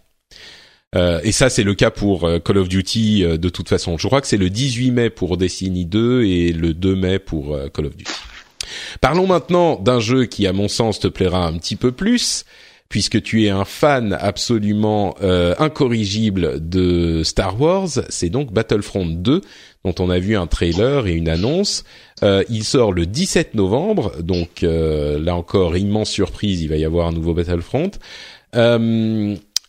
Et on a un trailer qui euh, montre différentes choses. D'une part, des personnages qui vont piocher dans toutes les époques de Star Wars, de Kylo Ren à euh, Darth Maul en passant par euh, Yoda. Donc on aura des héros vraiment de toutes les époques et une campagne solo assez originale, euh, peut-être qui s'aligne sur la tradition de surprise de Battlefront et de des jeux de ce style, où on jouera une équipe de choc de Stormtroopers au moment où l'étoile noire explose. Et c'est-à-dire que on a un Stormtrooper qui voit ça et qui dit oh mon dieu ils ont il, faut qu'on venge notre empereur et genre on verra le côté des, de l'empire de, de, cette histoire et on aura leur point de vue sur le conflit entre l'alliance et, et l'empire. Qu'as-tu pensé de tout ça? Eh ben, je trouve ça fun. Alors bon, le premier Battlefront, j'avais bien aimé sans plus parce que je suis pas je suis pas un fou des euh, des shooters du multi, PVP oui, de le dire. En multi voilà exactement. Euh, à part, par évidemment Overwatch que j'ai beaucoup aimé. Mais bon j'ai quand même un peu joué. Et j'ai bien aimé. Euh, je suis beaucoup plus excité en fait par celui-là et par justement le sa campagne, campagne euh, mm. qui si elle est euh, si elle est d'un bon niveau peut peut vraiment me faire accrocher. Je, ça, ça, ça, me fait me souvenir en fait des, euh, des super vieux shooters qui, qui étaient sur PC à l'époque, c'est Dark Forces et Dark Forces 2 que j'avais beaucoup aimé. C'était des, euh, des shooters euh, mode campagne uniquement sur PC il y a 15 ans. Mhm. Et euh, j'avais beaucoup aimé. Et donc s'ils arrivent un peu à, à te faire ressentir ce, cette, cette fibre, euh, et surtout pour le côté obscur de Star Wars, euh, ça peut en plus apporter un point de vue assez euh, sympa et original. Ouais. Et, et, peut, et peut-être aussi des, euh, des, des synergies en fait avec le film euh, qui sortira un mois et demi après. Hein Ouais, qui se passe peut-être. pas si longtemps, euh, qui se passe pas si longtemps après l'explosion Mm. de l'étoile noire. Ouais, peut-être euh, des, des explications. Enfin, si, quand même, c'est un. Oui, c'est- longtemps, années, mais, oui. mais des explications sur euh, ce qui se passe à tel moment. Oui, oui, c'est vrai, ça pourrait Exactement, être ils, hyper peuvent, ils pourraient lier Mm. surtout que les, comme les dates de sortie sont assez proches pour les deux, euh, je pense que ce serait un coup marketing absolument génial pour Electronic Arts. Ouais. Mais tu sais quoi Je crains que les secrets des scénarios euh, des Oui. films soient tellement bien gardés qu'ils ne puissent pas les livrer à une équipe de développement qui est immense, en plus de plusieurs centaines de personnes, d'un jeu vidéo. C'est probable, oui. Euh, donc voilà, Battlefront 2, la, campagne qui est quand même un truc euh, assez intéressant dans cette ambiance de, de folie Star Wars permanente dans laquelle on vit.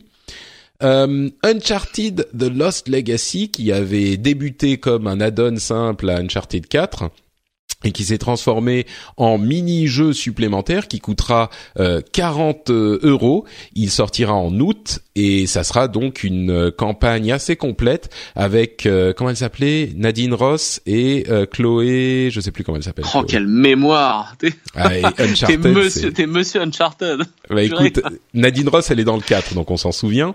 Tu Oh, sais, c'est celle plus qui, du tout, oui.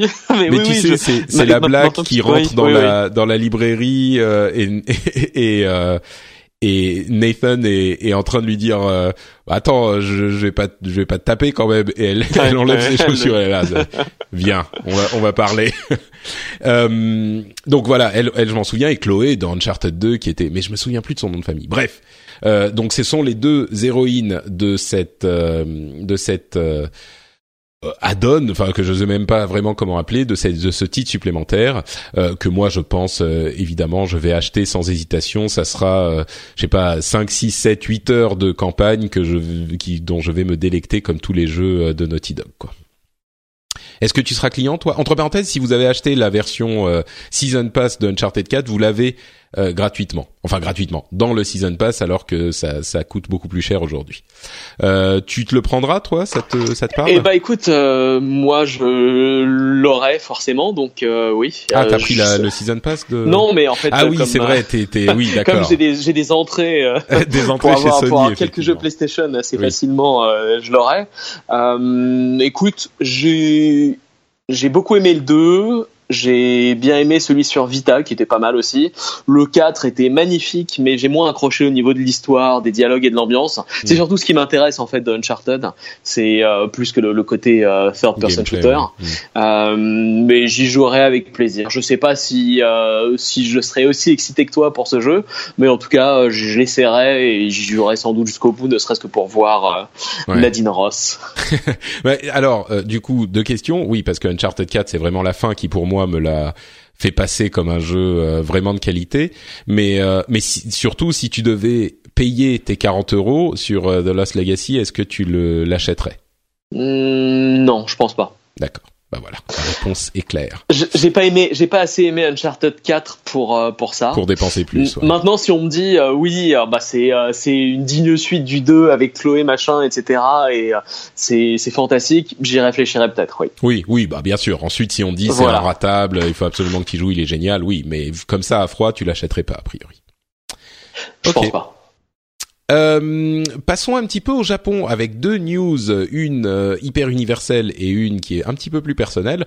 Dragon Quest 11 a une date de sortie, ça sera le 29 juillet au Japon. Ça prend généralement à peu près un an pour être localisé. Euh, alors Dragon Quest 11, évidemment, c'est un jeu qui est hyper hyper attendu sur, euh, trouvons une, une une formule bateau, l'archipel, le, au pays du soleil levant, voilà. Et, et, et c'est parce que c'est le plus gros jeu du Japon. Je veux dire, euh, Final Fantasy, machin, c'est connu. Évidemment, c'est des gros jeux. Mais Dragon Quest, c'est le truc pour lesquels les enfants euh, séchaient l'école euh, à l'époque, dans les années 90, pour aller acheter les trucs. Ils sont, ils sont mis à devoir sortir les jeux des jours fériés parce que sinon c'était pas possible, le pays s'arrêtait. Euh, et aujourd'hui, ils ont tous grandi et ils continuent à l'acheter évidemment. Donc c'est un énorme, énorme jeu. C'est, on avait vu les présentations, c'est hyper beau euh, sur PlayStation 4. Vraiment, moi, je le trouve super beau avec ce style de Toriyama euh, qu'on connaît bien, mais qui est sublimé par la qualité des graphismes. Euh, il sortira en version PlayStation 4 et 3DS, et c'est vraiment, on a l'impression que c'est deux jeux qui ont été développés en parallèle à partir d'un même template, mais ils fonctionnent absolument aussi bien, et ça j'aurais pas cru, euh, graphiquement, je veux dire, sur PlayStation 4 et sur 3DS. C'est-à-dire que le style graphique rétro ou euh, 3D moyen de la 3DS fonctionne hyper hyper bien. Euh, il y aura une, euh, une euh, un pack avec les versions 3DS et PS4 qui sera disponible. Bon, ceci dit, c'est quand même pas idéal parce que vous devrez, il n'y a pas de cross save évidemment entre les deux plateformes, donc faudra faire le jeu deux fois si vous voulez jouer aux deux. Et et la, la dernière note quand même, c'est qu'il sort le 29 juillet. On le voyait pas arriver si tôt. On pensait qu'il serait un petit peu en retard par rapport à son son- ses, ses prévisions. Et là pour le coup ils tiennent l'année 2017 et même euh, la première moitié de l'année on va dire. Bon, pas tout à fait mais presque. Donc euh, donc c'est une bonne surprise euh, à ce niveau-là. Moi je l'attendrai quand il arrivera en Occident. Dany est-ce que tu as un amour particulier pour Dragon Ah Quest? bah, J'aime beaucoup Dragon Quest. Oui, j'ai fait récemment d'ailleurs Dragon Quest 7 et 8 sur euh, 3DS. ah t'as fait les deux? Oui, oui, oui. d'accord. C'est c'est pas trop vieux quand même comme gameplay?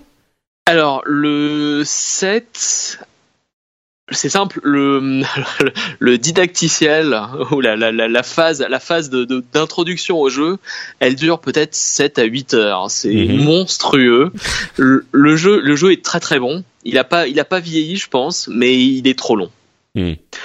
Euh, il est vraiment ultra long et en plus, mais c'est un défaut qui est vraiment euh, typique des Dragon Quest, c'est que c'est un jeu de rôle évidemment et quand tu veux progresser il faut farmer mais plein plein de monstres à moins de tomber sur les euh, les metal slime qui eux donnent tellement d'expérience que euh, c'est l'équivalent de 20 combats ou 30 combats d'un coup. Donc finalement Mais tu passes la moitié de ton jeu à éviter les monstres et à essayer de trouver ces metal slime. Je pense que c'est la, la faiblesse du jeu. Et le 8, euh, le 8 est plus agréable, il est beaucoup plus récent évidemment, et euh, et donc j'ai préféré. Je préfère l'histoire du 7 qui était plus plus sympa, mais euh, les ses, ses défauts sont quand même assez euh, rédhibitoires de nos jours. Et même si ça reste un excellent jeu, si toi Patrick, tu vois, t'as pas joué à 1000 Dragon Quest dans ta vie, euh, je te conseillerais d'essayer plutôt le 8 qui est sympa. Et surtout euh, le design de Toriyama est omniprésent et ressemble à quelque chose, euh, alors que le 7 à l'époque était sorti sur PS1 et donc euh, même s'il est plus joli, il a été amélioré, il commence à, enfin, Hmm. D'accord on ressent son âge, disons. Et donc le, le 11, tu l'attends avec impatience, euh, tu vas te jeter dessus quand il Oui, sortira? je jeter non, mais je pense que je voilà. Alors Persona 5, je me suis jeté dessus. Euh, Dragon Quest 11, je pense que je le je l'achèterai Day One sans me jeter dessus. Voilà, c'est la différence. Bon, ok. Day One, Persona pas bien 5, la je l'ai précommandé sur euh, sur Amazon Ah. le jour où la, la précommande était disponible. D'accord. Et alors, bah du coup, je vais te poser une colle. Euh, il va aussi sortir sur euh, Switch, Dragon Quest 11, mais sans doute plus tard. Alors, on ne sait pas comment ça se passera en Occident, mais euh, j'imagine que tu as une Switch. Je, je suis même pas sûr, mais je peux pas imaginer que t'en aies pas une. oui, oui, j'en ai une. D'accord, très bien. Euh, donc, est-ce que tu prendras le jeu sur PlayStation 4 ou 3DS, ou est-ce que tu attendrais la version Switch euh, si elle sort quelques mois après, qui peut-être réunirait tous les types de graphismes en plus, qui pourrait être marrant. Peut-être, peut-être, peut-être. Alors, moi déjà, ma, ma préférence va vers les consoles portables pour ce genre de jeu. Euh, ça me saoule de rester assis dans mon canapé pendant 80 heures à bloquer la télé pour, euh, ou 80 heures ou plus pour un RPG. Et donc pour ça, j'aurais une légère préférence vers la version 3DS ou Hmm. la version Switch si elle sort pas avant, euh, enfin si elle sort avant 2030. Quoi. D'accord. Ok, très bien. Et ben voilà, c'est noté. Euh, dernière euh, annonce rumeur, c'est la. Si je te dis Arika, est-ce que ça te dit quelque chose? Ah mais t'as regardé les notes peut-être de l'émission. déjà. oui, vas-y. mais est-ce que tu t'en serais souvenu d'Arika? Hmm, je pense pas, non, Non. Pour être honnête, non. Alors, Arika, c'est un développeur qui a été euh, fondé, un studio de développement qui a été fondé par des anciens de Capcom et qui ont notamment développé un jeu qui s'appelle Street Fighter EX dont euh, les plus anciens Plus d'entre alpha. nous bah d'ailleurs il y avait euh, je crois un- une Il y avait version plus ou plus alpha et, Oui, et pas que Skello PS1. tu sais Et euh, non c'était sur PS PS1 ou PS2 PS1, ouais. peut-être PS1, PS1, ouais, t'as raison. PS1, ouais. Il était très très bien d'ailleurs, euh, malgré ses graphismes qui étaient immondes pour l'époque. Eh ben justement, il y en a eu quatre des Street Fighter EX et euh, les on, vous- on vous parle d'un temps que les moins de 20 ans ne peuvent pas connaître euh, littéralement. Euh, enfin, à peine, ils étaient encore dans leur lange et euh, et, et c'est un jeu dont je ne me souvenais pas que j'avais une telle tendresse euh, pour. Et en voyant donc les rumeurs arriver et ensuite la confirmation d'un nouveau Street Fighter EX ou d'un truc avec les personnages de St- Street Fighter EX euh, pour les 20 ans euh, du jeu, j'ai vu donc la vidéo et c'est incroyable comme je, je me souvenais de tout. C'est-à-dire que tous les personnages euh, qui faisaient leurs petits cris de coups spéciaux, eh ben je me souvenais de tous les personnages et de tous les coups spéciaux. C'est-à-dire que les voix, les quand ils, ils criaient les noms de leurs coups spéciaux, ça m'est revenu mais exactement comme si c'était hier. Quoi, je me souvenais absolument de tout. Donc j'avais beaucoup joué au EX. Je... Ce que t'as oublié, Patrick, c'est Ouais. surtout qu'on a passé des dizaines et des dizaines et des dizaines d'heures sur ce jeu. C'est vrai? Sur le EX. Ah ouais, ouais, on a beaucoup, beaucoup, beaucoup joué à l'EX euh, plus Alpha. Hein. C'est, c'était, je pense, euh, le. T'as peut-être plus joué à Tekken 1 ou 2 euh, Mhm. que celui-là, mais c'était pas loin, je pense. Ah mais tu vois, je me, ça je m'en souviens pas, mais c'est pour ça, c'est normal, c'est les souvenirs des, de, de Street Fighter EX euh, avec euh, avec mon ami Danny de toujours, qui est mon meilleur ami de la vie. Euh, bah oui, non mais voilà, c'est c'est pour ça. Parce que moi je Eh m'en oui. souvenais quand j'étais au Japon en fait, et peut-être que c'était le 2 quand j'étais au Japon, parce que euh, parce que oui, c'était il y a encore plus Il était sur que ça. PS2, je crois, le 2, Mhm. effectivement. Ouais, bah, Et il était, ça. il était moins sympa, on y a moins joué. Mhm. C'est peut-être parce que t'étais parti. Bah oui, c'était plus dur. Mais donc voilà, et donc moi ça me fait très plaisir de, de voir le retour de cette série et euh, je vais aussi l'attendre avec impatience et je me souviens que les challenges de combo étaient incroyables et ils étaient super fun à faire. Donc euh, Par contre, graphiquement, quand même, le, euh, le X1, il est, Ouais. il est, enfin, à l'époque déjà, il était horrible en arcade. Sur PS1, je crois qu'il avait été légèrement amélioré par rapport à la version arcade, mais à regarder aujourd'hui, c'est effroyable. Par contre, le Ouais. gameplay reste toujours euh, très très sympa. bah écoute, euh, on pourra s'y réadonner dans quelques mois, j'espère, avec euh, la, aussi. nouvelle version.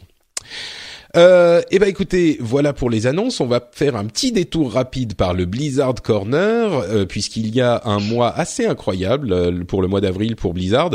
Tous leurs jeux ont eu un truc euh, important qui s'est passé. Euh, on va en parler donc, on va parler de quelques-uns, euh, mais pour citer rapidement, Ungoro dans Hearthstone, la nouvelle extension, le patch 7.2 qui est majeur dans World of Warcraft, l'event Uprising dans, enfin Insurrection dans Overwatch, le, début de la bêta du Nécromant dans Diablo 3 et la version 2.0 de Heroes of the Storm qui arrive euh, bah là en fait au moment où on écoute euh, où on enregistre c'est dans quelques heures ou peut-être demain matin euh, et une version des changements importants.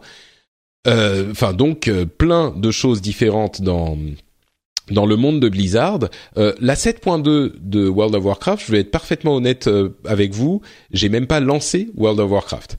Donc euh, bon, il y a, y a eu des circonstances particulières dans ma vie qui ont fait que j'avais d'autres d'autres d'autres préoccupations, mais ça m'a pas empêché de beaucoup jouer à Diablo 3 par exemple. donc voilà, je sais pas la 7.2, est-ce que tu as un truc à dire dessus? Euh, bah exactement comme toi. D'accord. donc on va. Et il y a plein de trucs sympas à faire. Hein. Je suis sûr qu'il y a plein de gens qui qui s'amusent beaucoup sur la 7.2. Mais euh, bon, voilà. C'est moi j'ai joué à WoW pendant deux mois non-stop et puis je suis passé à autre chose euh, avec l'extension qui est pourtant de grande qualité. J'y reviendrai certainement à un moment, mais c'est pas aujourd'hui. Euh, Ungoro dans Hearthstone. Toi, je sais que tu joues beaucoup à Hearthstone. Est-ce que c'est encore eh le cas avec cette extension? Oui, oui, tout à fait. Bah, des dinosaures et, et, des cartes à collectionner, c'est la meilleure combinaison possible. C'est vrai que t'es un grand fan de dinosaures. Si vous l'ignorez, Dany a failli, a failli être, euh, comment on dit, dinosaurologue, je crois, c'est le terme. Paléontologue. Ah, d'accord, c'était presque C'était pas loin. Mais oui, donc euh, euh, qu'est-ce que tu penses de Ungoro globalement euh, très bonne extension. Elle a énormément changé les dynamiques de jeu et créé tout un tas de nouveaux types de decks qui sont à la fois jouables et intéressants. Et alors bon, évidemment, elle est encore toute fraîche, donc c'est difficile de dire euh, s'il y a vraiment des, des, archétypes qui vont écrabouiller les autres comme c'était euh, le cas par le passé, mais même euh, les nouveaux qui sont disons sensiblement plus performants que les autres, sont gérables et contrables euh, par euh, par pas mal de decks. Et donc bon, je vais entendre des gens qui vont qui vont hurler et qui vont mettre dans les pages c'est pas possible, c'est impossible, le rogue, le rogue quête est imbattable et c'est horrible. Et bah écoute. Euh, je trouve que c'est suffisamment bien équilibré hmm. pour pouvoir avoir des réponses dans deux types de decks. Alors évidemment, comme dans tous les, jeux de cartes, pas tous les decks. Et ensuite, ça dépend énormément de la chance. C'est sûr que c'est sûr que ça reste un jeu de cartes à collectionner. Donc tes quatre ou cinq premières cartes vont, euh, et ce que l'adversaire va tirer en face, vont quasiment déterminer le, hmm. le, cours de la partie. D'accord. Euh, mais je m'amuse beaucoup. Vrai que... Ouais, il y a plein de gens qui m'ont dit effectivement que le, le jeu est dans un état d'équilibre assez bon. Euh, et puis ces, ces, systèmes de quête où euh, tu reçois une carte que tu joues et puis il faut que tu fasses genre que tu joues euh, trois serviteurs avec Death Rattle, je sais plus comment ça s'appelle, ou tu, tu vois. Et, et, si tu réussis à faire ça dans ta partie, tu as un bonus. enfin un bonus, il y a un truc qui se passe et ça c'est la quête, c'est marrant. Il y a plein de, de petits systèmes comme ça qui sont originaux. Moi je l'ai lancé et puis j'étais complètement perdu et du coup euh, je suis allé faire autre chose. Mais mon pote euh, américain me dit que un bon moyen pour euh, redécouvrir le jeu, c'est de jouer des, de faire des parties d'arène. Surtout que moi j'ai plein d'or qui traînent et, et, dont je me sers pas. De faire des parties d'arène parce qu'ils sont passés en mode standard pour les parties d'arène et plus le mode wild, enfin sauvage. Et donc ça permet de bah, gagner des packs et euh, découvrir les mécaniques du jeu sans avoir forcément besoin d'avoir acheté plein de packs au départ pour faire ton deck quoi. Donc euh, oui, je pense parce que le, le, le gros défaut de l'extension, c'est que c'est quand même un, enfin c'est un, c'est pour te pousser à payer, hein, parce que Aujourd'hui, si tu veux jouer euh, les, les, nouveaux decks sympas avec des classes, enfin les quêtes de classe, hein, euh, il y en a quelques-uns qui sont très très puissants, dont Rogue par exemple, un voleur. Mm. Euh, bah c'est une légendaire, donc il faut arriver à la Ah et pour ça, soit tu la craves, soit tu ouvres 50 millions de paquets et en général t'es déçu. Hmm. Donc euh, ouais, pour ça c'est le, le, bémol que je mettrai à l'extension. Et euh, je trouve que la, la, direction que prend Blizzard avec trois extensions par an au lieu d'alterner entre extension et aventure, euh, oui c'est sans doute financièrement beaucoup plus intéressant, mais c'est dommage pour les joueurs parce que ça permettait, tu vois, avec une en achetant une aventure avec tes gold ou ton argent, tu peux avoir un certain nombre de cartes qui étaient utiles et efficaces sans avoir besoin de te reposer à 100% sur de l'aléatoire. Hmm, D'accord. Donc euh, pour toi, c'est pas c'est pas sain pour le jeu ou ça va pousser dehors les gens qui payent moins ou? J'ai peur que ça pousse dehors effectivement soit les gens qui payent pas ou qui payent moins et bah, évidemment je vais entendre des gens qui vont dire, oh, c'est super facile d'avoir toutes les cartes juste en farmant des gold. Mais bon, pas tout le monde a euh, 10 heures par jour à, à consacrer au à jeu, quoi. consacrer au jeu. Voilà. Mm. Donc euh, effectivement, et je pense que pour ces gens-là, euh, ça risque d'être un, un problème à terme. D'accord. Bon bah écoute, euh, parlons de jeux où euh, le, les éléments de gameplay sont entièrement gratuits. Euh, Over, enfin gratuits si on a acheté le jeu dans le cas d'Overwatch. Euh, il y a l'event Insurrection qui est un event en fait PVE, donc où on joue une escouade d'Overwatch dans l'histoire d'Overwatch il y a sept ans euh, qui a dû combattre une insurrection d'omniacs euh, sauvages qui sont venus euh, sur euh, Kings Row.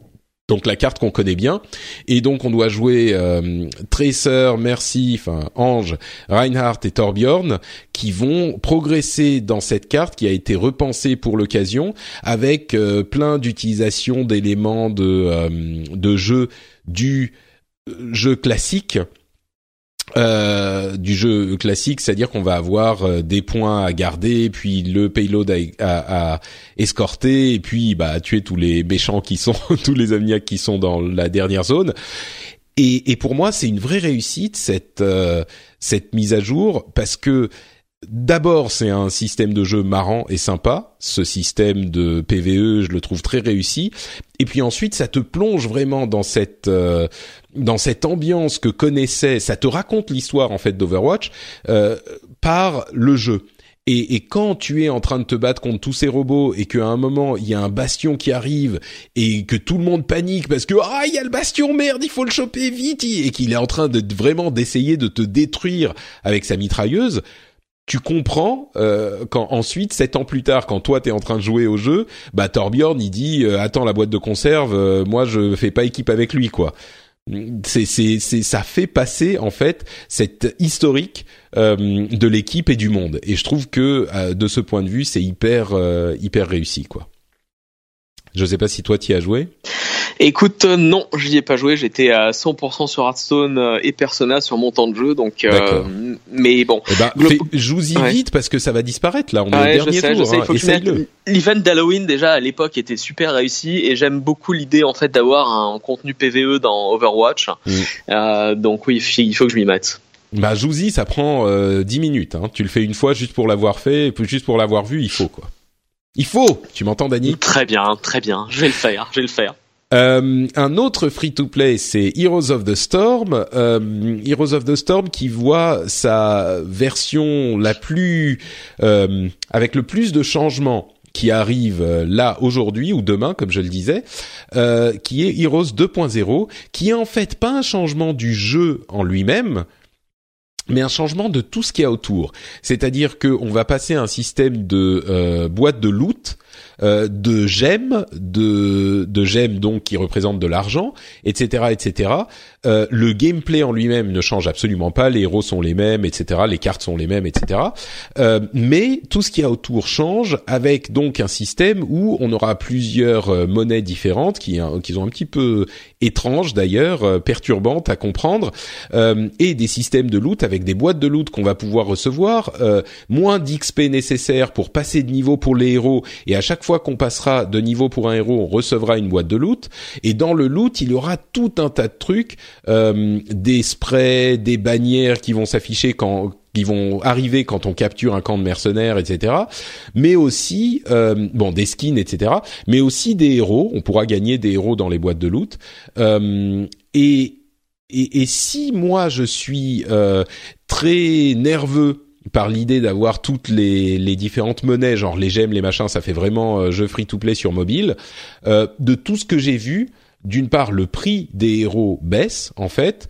Euh, L'or ne servira plus qu'à acheter les héros, euh, donc ça veut dire que bah moi les 50 000 gold que je garde pour le cas où j'en ai besoin pour un truc un jour, bah je vais enfin pouvoir les dépenser sur mon sur mes les héros parce que voilà c'est à ça que ça sert. Euh, et puis euh, effectivement, bah comme je disais, les prix baissent. On peut avoir des héros dans les loot box. On aura plus de loot box parce que enfin les niveaux des héros montent beaucoup plus facilement alors que arriver après le niveau 7 ou 8 aujourd'hui c'était infernal, ça prenait des, des dizaines d'heures. Donc voilà, prudent, mais j'ai l'impression plutôt satisfait. Euh, de ce changement sur euh, Heroes et puis euh, bah, les anciens vont pouvoir avoir plein de loot box donc ça c'est cool aussi et puis des nouveaux héros enfin Genji qui a déjà été présenté qui est jouable sur la sur la bêta avec une carte Anamura qui est assez originale et puis un nouveau héros qui va être présenté là aujourd'hui ou demain enfin ce soir je crois donc plutôt positif même s'il y a ce petit bémol de, du des des monnaies différentes, des monnaies virtuelles différentes dont je me dis bon, ça aurait été peut-être plus simple de garder la, les transactions en monnaie en euros, mais en même temps on comprend que à chaque transaction il y a un coût euh, qui est inclus, donc peut-être qu'ils préfèrent avoir les gemmes. Je suis pas fan, mais ça a l'air quand même d'être bien utilisé. Toi, je crois que t'es pas trop Heroes of the Storm, donc ça. ouais, non, je suis pas, je suis pas trop Heroes of the Storm, mais j'ai un peu. Euh j'ai un peu le, enfin le même, euh, le même souci que toi là-dessus sur ces différents types de monnaies. Et voilà, sinon, bah, le jeu il changera pas trop hein, en lui-même. Hein. C'est juste euh, le type de progression et la façon dont on aborde le jeu.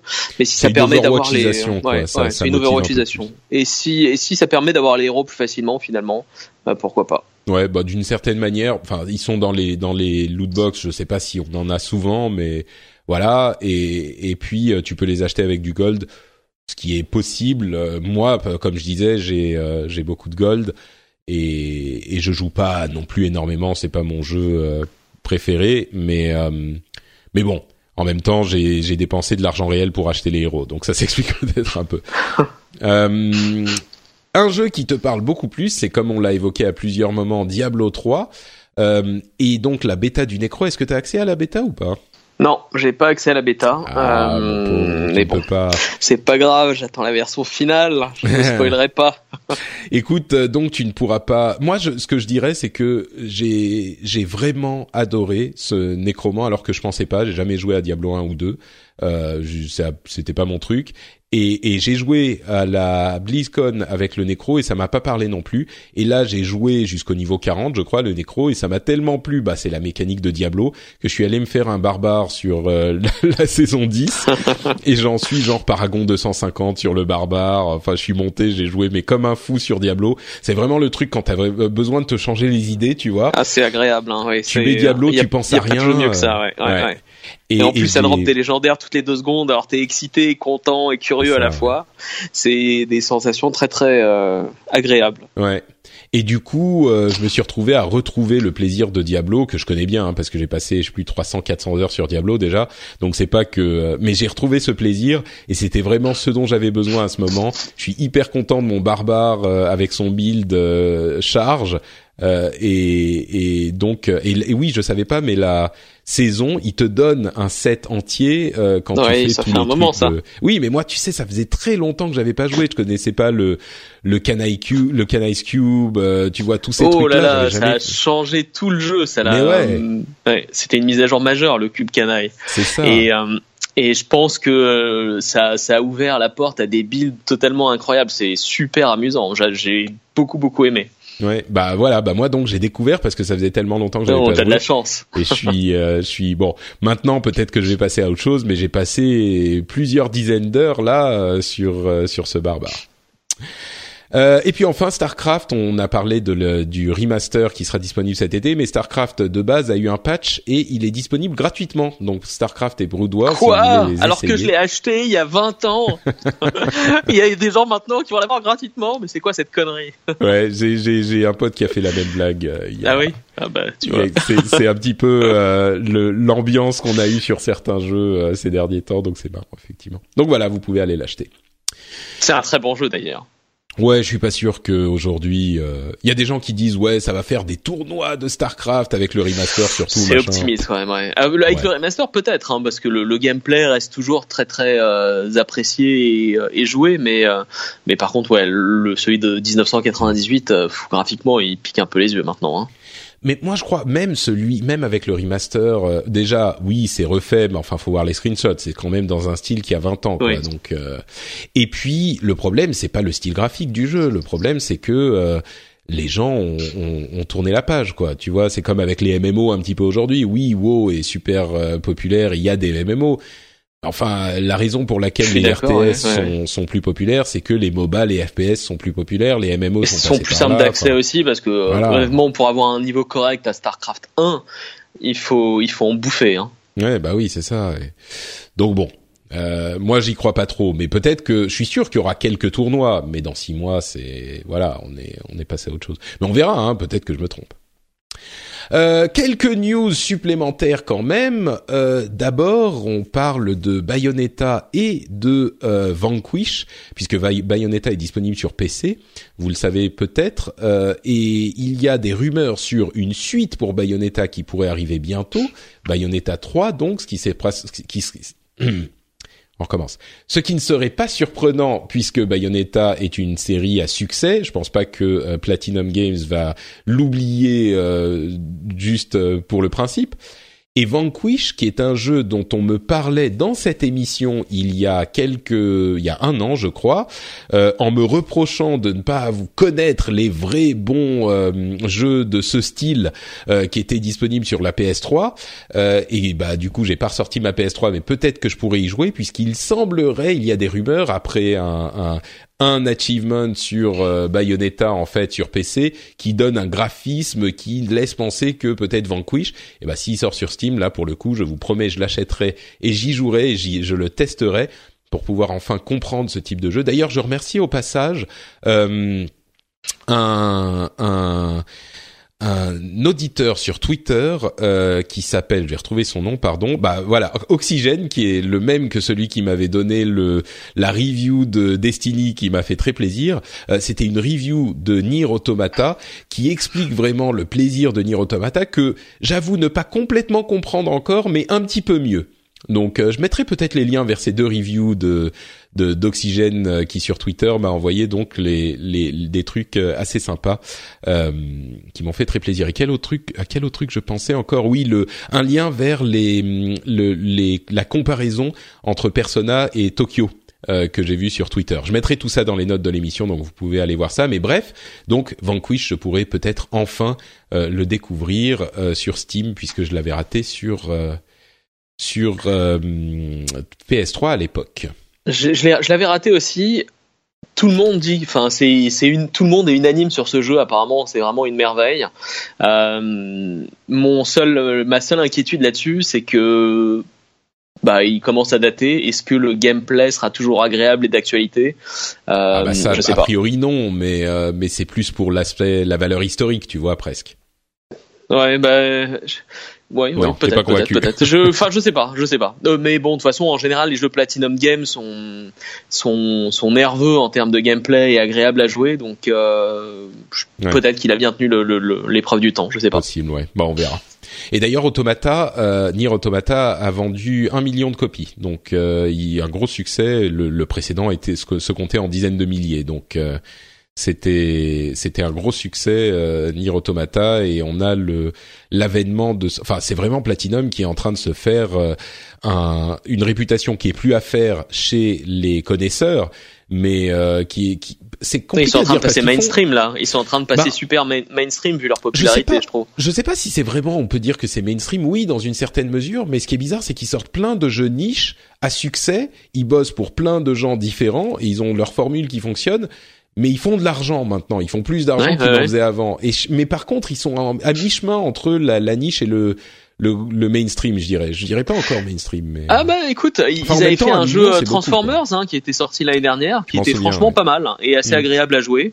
Euh, donc c'est c'est un mélange entre les deux. Hein. Ils sont en train de, de se mm. mainstreamiser. Ouais, peut-être. Ouais, ils sont en chemin. Ouais tout en gardant leur patte et leur style qui est euh, vraiment mm. unique, je pense. C'est ça, oui, oui, non, mais tout à fait. Et c'est très bien parce que effectivement, c'est un développeur qui a son âme euh, et qui a persévéré dans son style et qui connaît le succès aujourd'hui euh, sans se, se pervertir, on va dire.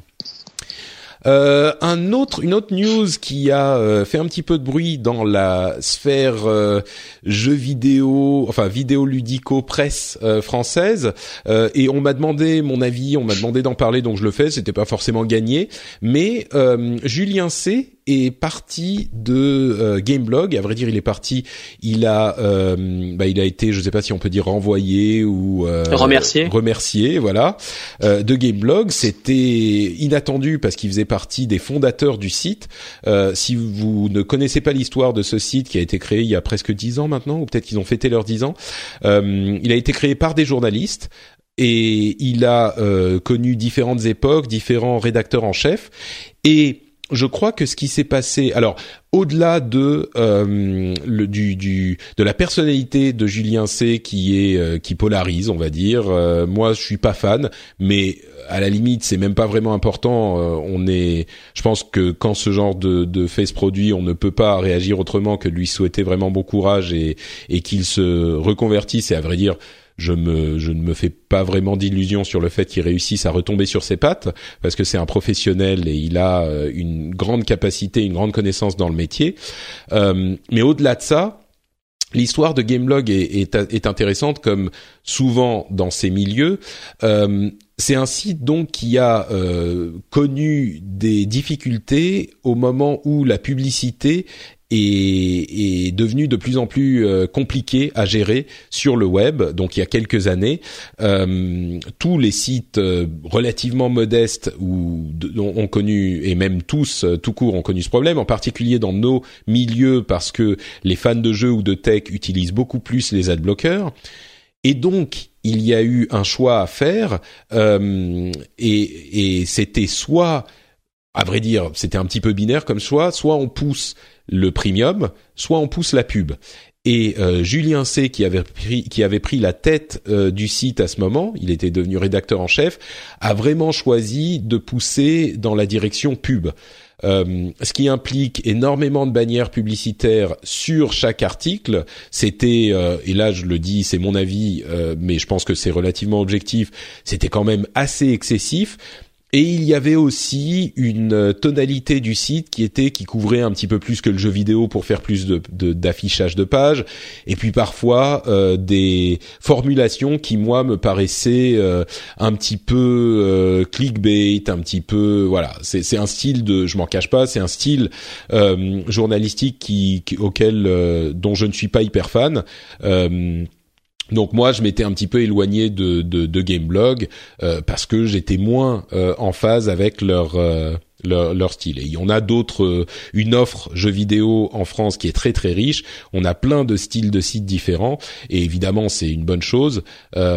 mais ce qui est intéressant à noter là, c'est que les autres fondateurs qui étaient encore présents chez Gameblog étaient ont, pris la décision finalement je crois que cette orientation alors j'ai pas d'informations spécifiques peut-être que j'en aurai un moment mais que cette orientation ne leur convenait pas euh, et ils ont demandé à, à Julien de quitter le site peut-être pour réorienter euh, le site. J'imagine qu'il y a aussi des aspects financiers à prendre en compte, que malgré les, les annonces euh, assez triomphantes qu'il faisait régulièrement, sans doute le l'aspect financier ne suit pas. Sinon, j'imagine que les choses ne se seraient pas passées euh, de cette manière, et que donc il faut une réorientation du, site. On verra comment ça se passe à l'avenir. et encore une fois, je dis ça non pas de manière hypocrite, certains, euh, quand j'ai eu cette réaction sur Twitter, euh, se sont dit que euh, ah voilà, c'est un petit peu hypocrite parce que t'aimes pas le, le le style de Julien, c'est vraiment pas du tout le cas. De manière très sincère, je souhaite à la fois à Gameblog et à Julien beaucoup de courage. Euh, on n'est pas en train de parler de choses, euh, on n'est pas en train de parler de, guerre. On est juste en train de parler de style de, journalisme. Donc euh, voilà, on peut avoir un petit peu de retenue aussi. Et je souhaite beaucoup de courage à tous. Et j'espère que Gameblog va trouver la solution qui conviendra à son équipe éditoriale et à son audience. Et donc voilà, pour expliquer un petit peu la chose. Je sais pas si tu as quelque chose à en dire, peut-être pas, Dani? Euh, non, rien du tout. Moi, je suis plutôt de façon, euh, je suis les sites anglo-saxons et donc euh, ce qui se passe sur Gameblog ou les sites franco-français, je ça te concerne pas trop, non, non. Ça me concerne moi. Ensuite, je comprends les, les, les problèmes et les, les, contraintes de financement pour faire vivre un site. mais bon, à part ça, le départ de Julien C pour moi, c'est, enfin, Ouais. je comprends ça, ça puisse en, en émouvoir certains. Moi, ça me parle pas du tout. D'accord. Euh, et oui, et, et une note aussi quand même à propos de ces difficultés et de la publicité. euh, même si pour moi la direction qu'a pris Gameblog n'était pas la bonne, euh, il faut comprendre la situation d'étau dans laquelle étaient et sont toujours d'ailleurs tous les sites euh, de, de du, du monde et en particulier ceux de nos domaines à ce moment parce que c'est pas une décision facile de se dire euh, c'est pas genre euh, appuyer sur le bouton pub et tout à coup l'argent se met à pleuvoir. C'est que vous êtes dans une situation où vous avez une société à gérer vous avez des employés des gens qui comptent sur vous euh, enfin des, des, des- et puis vous même votre votre euh, votre bien-être financier est remis en question. Et donc la décision c'est pas juste euh, hop on va mettre des pubs partout et tout va bien aller. Je suis sûr que c'est compliqué pour tout le monde à ce moment et c'est beaucoup de pression. Et donc voilà c'est pas juste euh, Ah, vous avez pris le mauvais choix c'est facile vous êtes euh, des, des des salauds et euh, c'était et c'est tout. Voilà c'était une euh, situation compliquée et je, je n'envie aucun de ceux qui y sont confrontés euh, et puis on va conclure. Alors on pourrait parler de, de plein de choses. Tencent est la plus grosse société euh, de jeux vidéo au monde et on n'en parle pas beaucoup parce qu'ils sont chinois, mais ils vont arriver avec Wii Game qui est leur Steam et qu'ils sont qu'ils ont rebrandé et pour envahir le monde euh, entier. Il y a Mario Kart Deluxe euh, qui arrive sur Switch là, bah dans quelques jours. Euh, il y Tu a vas te le des- prendre Bah oui, bien sûr. J'ai une Switch, il faut pas la laisser euh, ok. affamée, tu vois. Et est-ce que t'as donc, euh, Bomberman? Non, non. Non. Non. Oh, bon. Mais non, mais les reviews étaient tellement mauvaises sur ce Bomberman que. euh, Ah, moi, je les ai plutôt lus. euh, bah, je les ai plutôt interprétés du style c'est un bon jeu, il vaut peut-être pas le prix qu'ils te font payer Oui, pour parce qu'il n'y a ça. aucune évolution par rapport à la version euh, Nike PC Engine il y a alors 20 ans quoi. Euh, oui oui je l'ai. Ah, bah, J'ai joué deux minutes et c'est tout donc je ne peux pas ne, ne me demande pas si je l'ai aimé ou pas j'en sais rien. Oui, bah voilà, euh, tous ces trucs, euh, Puyo Puyo Tetris c'est trop cher, Street Fighter 2, euh, The Last Challenger c'est trop cher, machin. Mais ils ont présenté un certain nombre de jeux. Il y en aura un entre guillemets gros jeu, même si c'est parfois un remake par mois, euh, jusqu'à la fin de l'été. Et puis plein de petits jeux en plus. euh, donc euh, bon, voilà. Le, C'est un, un bon line-up de euh, lancement hein, je trouve les, les gens hurlaient comme quoi il y avait rien. Ah bah parce qu'à euh, l'époque ils avaient rien est- annoncé, donc. euh, Oui, oui, oui, mais oui, mais bon, finalement, en, en février, quand, quand tout le buzz a, a commencé autour de la Switch, il y avait déjà quelques annonces et je trouve que le, le line-up est plutôt correct pour une console qui vient d'être lancée. Je Ouais. me souviens avec émotion de ma PS4 que j'avais acheté avec, je sais plus comment il s'appelait le le shooter PS4 qu'il y avait au, au lancement de la console, qui était pas mal, mais ensuite j'ai rien eu dessus pendant des mois, quoi. Mhm. Oui, bah écoute, euh, c'est oui, je suis pas certain que la situation soit 100% comparable, mais on va pas refaire le non, débat sur la voilà, Switch et, et c'est un, un autre débat. Mais honnêtement, euh, c'est intéressant en tout cas. Oui, oui, non, bah il y a, y a là, euh, bah on est, on, je pense qu'on est tous d'accord. Elle est dans une situation plutôt confortable aujourd'hui, et puis les ventes continuent à s'aligner. Visiblement, il y a eu 2,4 millions de consoles vendues dans le monde euh, pour le premier mois euh, et, et, et quelques, euh, et c'est donc un, un super bon score. C'est genre la tro- troisième meilleure console, meilleur démarrage de console aux États-Unis. Enfin, clairement, Ouais. ils ont et sur- surtout en termes de, de timing de lancement, c'est, enfin, tu vois, c'est pas un lancement juste avant les À fêtes Noël, de Noël ouais. où tu Mm. peux cartonner en un mois. Donc pour un lancement en mars, c'est joli, joli, joli, joli résultat. Ah bah c'est sûr, joli résultat et puis surtout euh, succès assuré pour Noël puisque d'ici Noël il y aura tous ces jeux qui seront sortis qui sont sur lesquels on fait un peu la moue surtout moi qui ai eu une euh, Wii U avec Mario Kart 8 donc bon je, je vais l'acheter mais je le connais Euh, mais bon voilà on fait un peu la moue mais euh, mais quand on sera arrivé à Noël avec la sortie de Super Mario euh, Odyssey Galaxy. Ouais, ouais, ouais. Odyssey ça, ça sera euh, un choix facile quoi pour, euh, pour J'espère qu'il sera aussi bien que le, le Mario de la Wii U qui était fantastique, Euh, Super Mm. Mario 3D World. J'espère qu'il sera aussi bien que Zelda. Breath of the Wild. J'aime pas trop Zelda. hein, je suis- Ouais, oui, bon, ça T'as pas aimé débat, Zelda Breath of the Wild là? Bon, Sors immédiatement de ce podcast. je, je m'en vais, je m'en vais. Au je revoir. suis, je suis un extrémisme du, un extrémiste du jeu vidéo. Si t'aimes pas ce que j'aime, tu as tort. bon, euh, quoi d'autre, quoi d'autre? Ah oui, il va y avoir un jeu Call of Duty a priori euh, fait par King, les gens qui font Candy Crush pour mobile, ok. Euh, Mass Effect a corrigé ses problèmes de, de graphisme. Alors en une partie, mais c'est marrant de voir, j'en parle parce que c'est marrant de voir à quel point juste changer un tout petit peu les yeux on est vraiment dans l'uncanny valley quoi. Tu changes un tout petit peu les yeux, les paupières et tout à coup ça va quoi. C'était saisissant. Voyez les photos avant après. Euh... Oui, c'est impressionnant. Hein. Mm. C'est c'est bizarre parce que je m'en serais avant avant qu'on le pointe du doigt, je l'aurais jamais euh, enfin j'aurais jamais compris pourquoi un si simple un si petit détail pouvait en fait euh, vraiment te changer le, la perception du jeu. C'est ça, ouais. Et c'est pour ça que je parle d'Uncanny Valley. C'est vraiment des petits détails en fait. Donc euh, Bon voilà. Euh, quoi d'autre? Bah, Pour conclure, allez, euh, figurez-vous que nous avons depuis quelques semaines une nouvelle série de termes vidéoludiques francisés. Euh, et donc, on, on, je voulais vous livrer quelques exemples si vous ne les avez pas vus passer. Euh, par exemple, il ne faut plus dire jeu casual game, mais jeu grand public. Je ne sais pas si ça traduit tout à fait la chose, mais pour le casual gaming, on dit la pratique occasionnelle. Alors le problème que je vois sur ce genre de truc, c'est que du coup, tu dois dire pratique occasionnelle dans le contexte du jeu vidéo. Si tu parles déjà de jeu vidéo, tu peux dire pratique occasionnelle, ok. Mais sinon, tu dois dire pratique occasionnelle de jeu vidéo. Hmm, ok. Ouais, euh, c'est rapide à écrire en plus. Ouais, ouais, c'est bon. Euh, first person shooter, c'est euh, jeu de tir en vue subjective, JTS plutôt que FPS. Ok. hardcore gamer, hyper joueur. Oh, qu'est-ce que c'est laid T'aimes pas? J'aime pas, non. Bon, j'aime pas non plus parce que j'ai l'habitude de hardcore gamer, mais je trouve que le terme. Euh... Ah, moi, je suis juste un super joueur. Ouais, d'accord. T'es pas un hyper joueur. Hardcore gaming, euh, hardcore gaming, la pratique intensive. Euh, MMO, euh, MMOG, jeu en ligne multijoueur de masse, JMM. Ok, MMO RPG, c'est jeu en ligne multijoueur de euh, jeu de rôle en ligne multijoueur de masse, JRMM. Mhm. ok. Ouais, ok. On s'en euh, servira peut-être pas tous les jours. Hein. Ouais, peut-être pas. Euh, third person shooter, euh, donc au lieu de TPS, ça devient jeu de tir en vue objective, JTO. Donc on a JTS et JTO. Voilà, c'est c'est des termes, c'est marrant parce que euh, c'est des termes avec lesquels on a grandi et, et qui nous qui nous paraîtraient, je pense, beaucoup moins bizarre si on les avait eu enfin les termes français si on les avait entendus pour la première fois voilà si on les avait eu dès le début. Je sais plus à quoi je pensais enfin il y a plein de termes comme ça français où euh, on y est habitué. Ah bah par exemple ordinateur.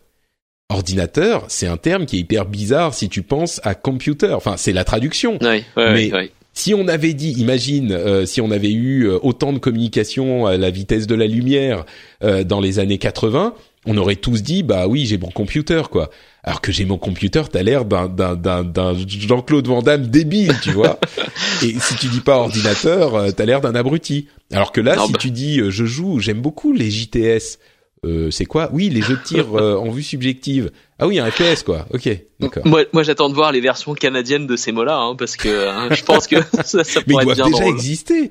Ils doivent déjà exister. Il faudrait qu'on aille chercher ça effectivement. Et eh ben voilà pour le prochain euh, rendez-vous jeu, je pense que. Exactement. Bon, bah en tout cas, euh, on a eu un épisode bien rempli. J'espère qu'il vous aura plu euh, et j'espère, euh, Dani, que tu as passé un bon moment. Euh, Mais comme toujours, évidemment, avec mon meilleur ami de la vie, je passe toujours de bons moments. Est-ce que tu peux nous dire où on peut te retrouver si les auditeurs veulent passer encore plus de bons moments avec toi?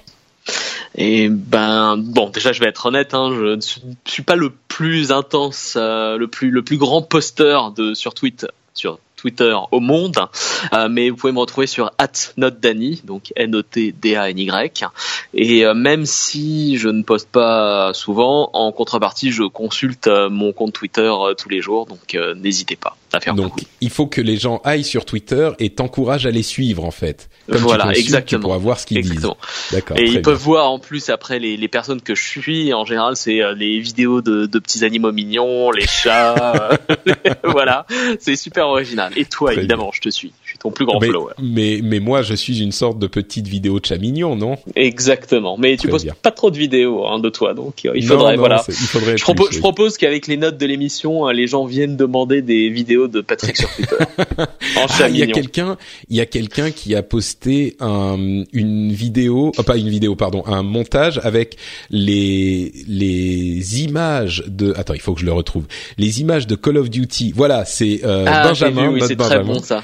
Euh, Call of Duty Brothers in Arms en 2008, euh, Call of Duty World War II en 2007, et ma photo de Twitter, c'est les mêmes positions, c'est-à-dire un mec qui regarde la caméra avec les mains, tu sais le le, les mains devant la bouche, c'est exactement euh, pareil. C'était excellent. Ce que, ce que ces auditeurs ne savent pas, c'est que ton nom de famille c'est pas Beja, mais Makarov. Et Makarov, pour ceux qui ne savent pas, c'est quand même le grand méchant de Modern Warfare. De duquel? Ah, de Makarov, d'accord. J'étais j'étais en train de faire tourner dans mon cerveau toutes les oui, je, références historiques. C'est lequel, c'est lequel, voilà, Makarov. C'est le. D'accord. Très méchant bah russe du 2, 3 et peut-être du premier, je m'en souviens plus. Évidemment, je, je, je réalise les fantasmes de méchanceté de Danny qui vivent en parallèle dans sa tête avec les petits chats mignons. C'est pour ça qu'on est que tu es le meilleur ami de ma vie. Voilà, on est complémentaires.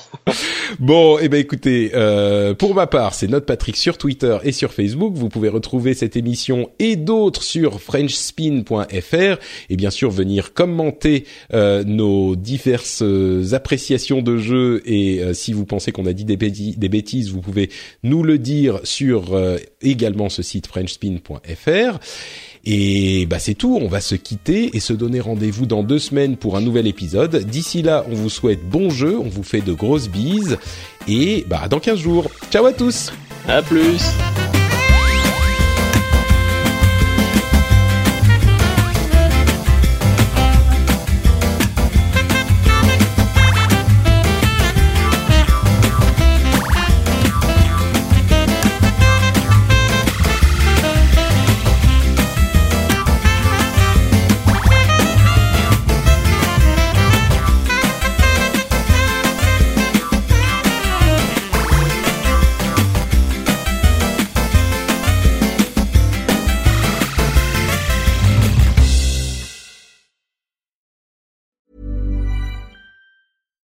Botox Cosmetic, out of botulinum toxin A, FDA approved for over 20 years. So, talk to your specialist to see if Botox Cosmetic is right for you. For full prescribing information, including boxed warning, visit BotoxCosmetic.com or call 877-351-0300. Remember to ask for Botox Cosmetic by name. To see for yourself and learn more, visit BotoxCosmetic.com. That's BotoxCosmetic.com.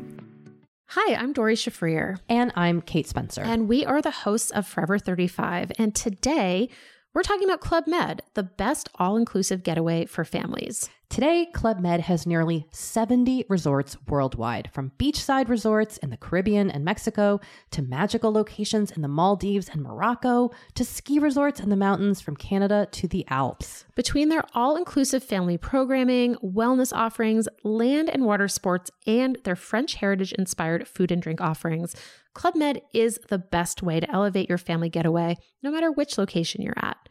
To learn more, visit clubmed.us.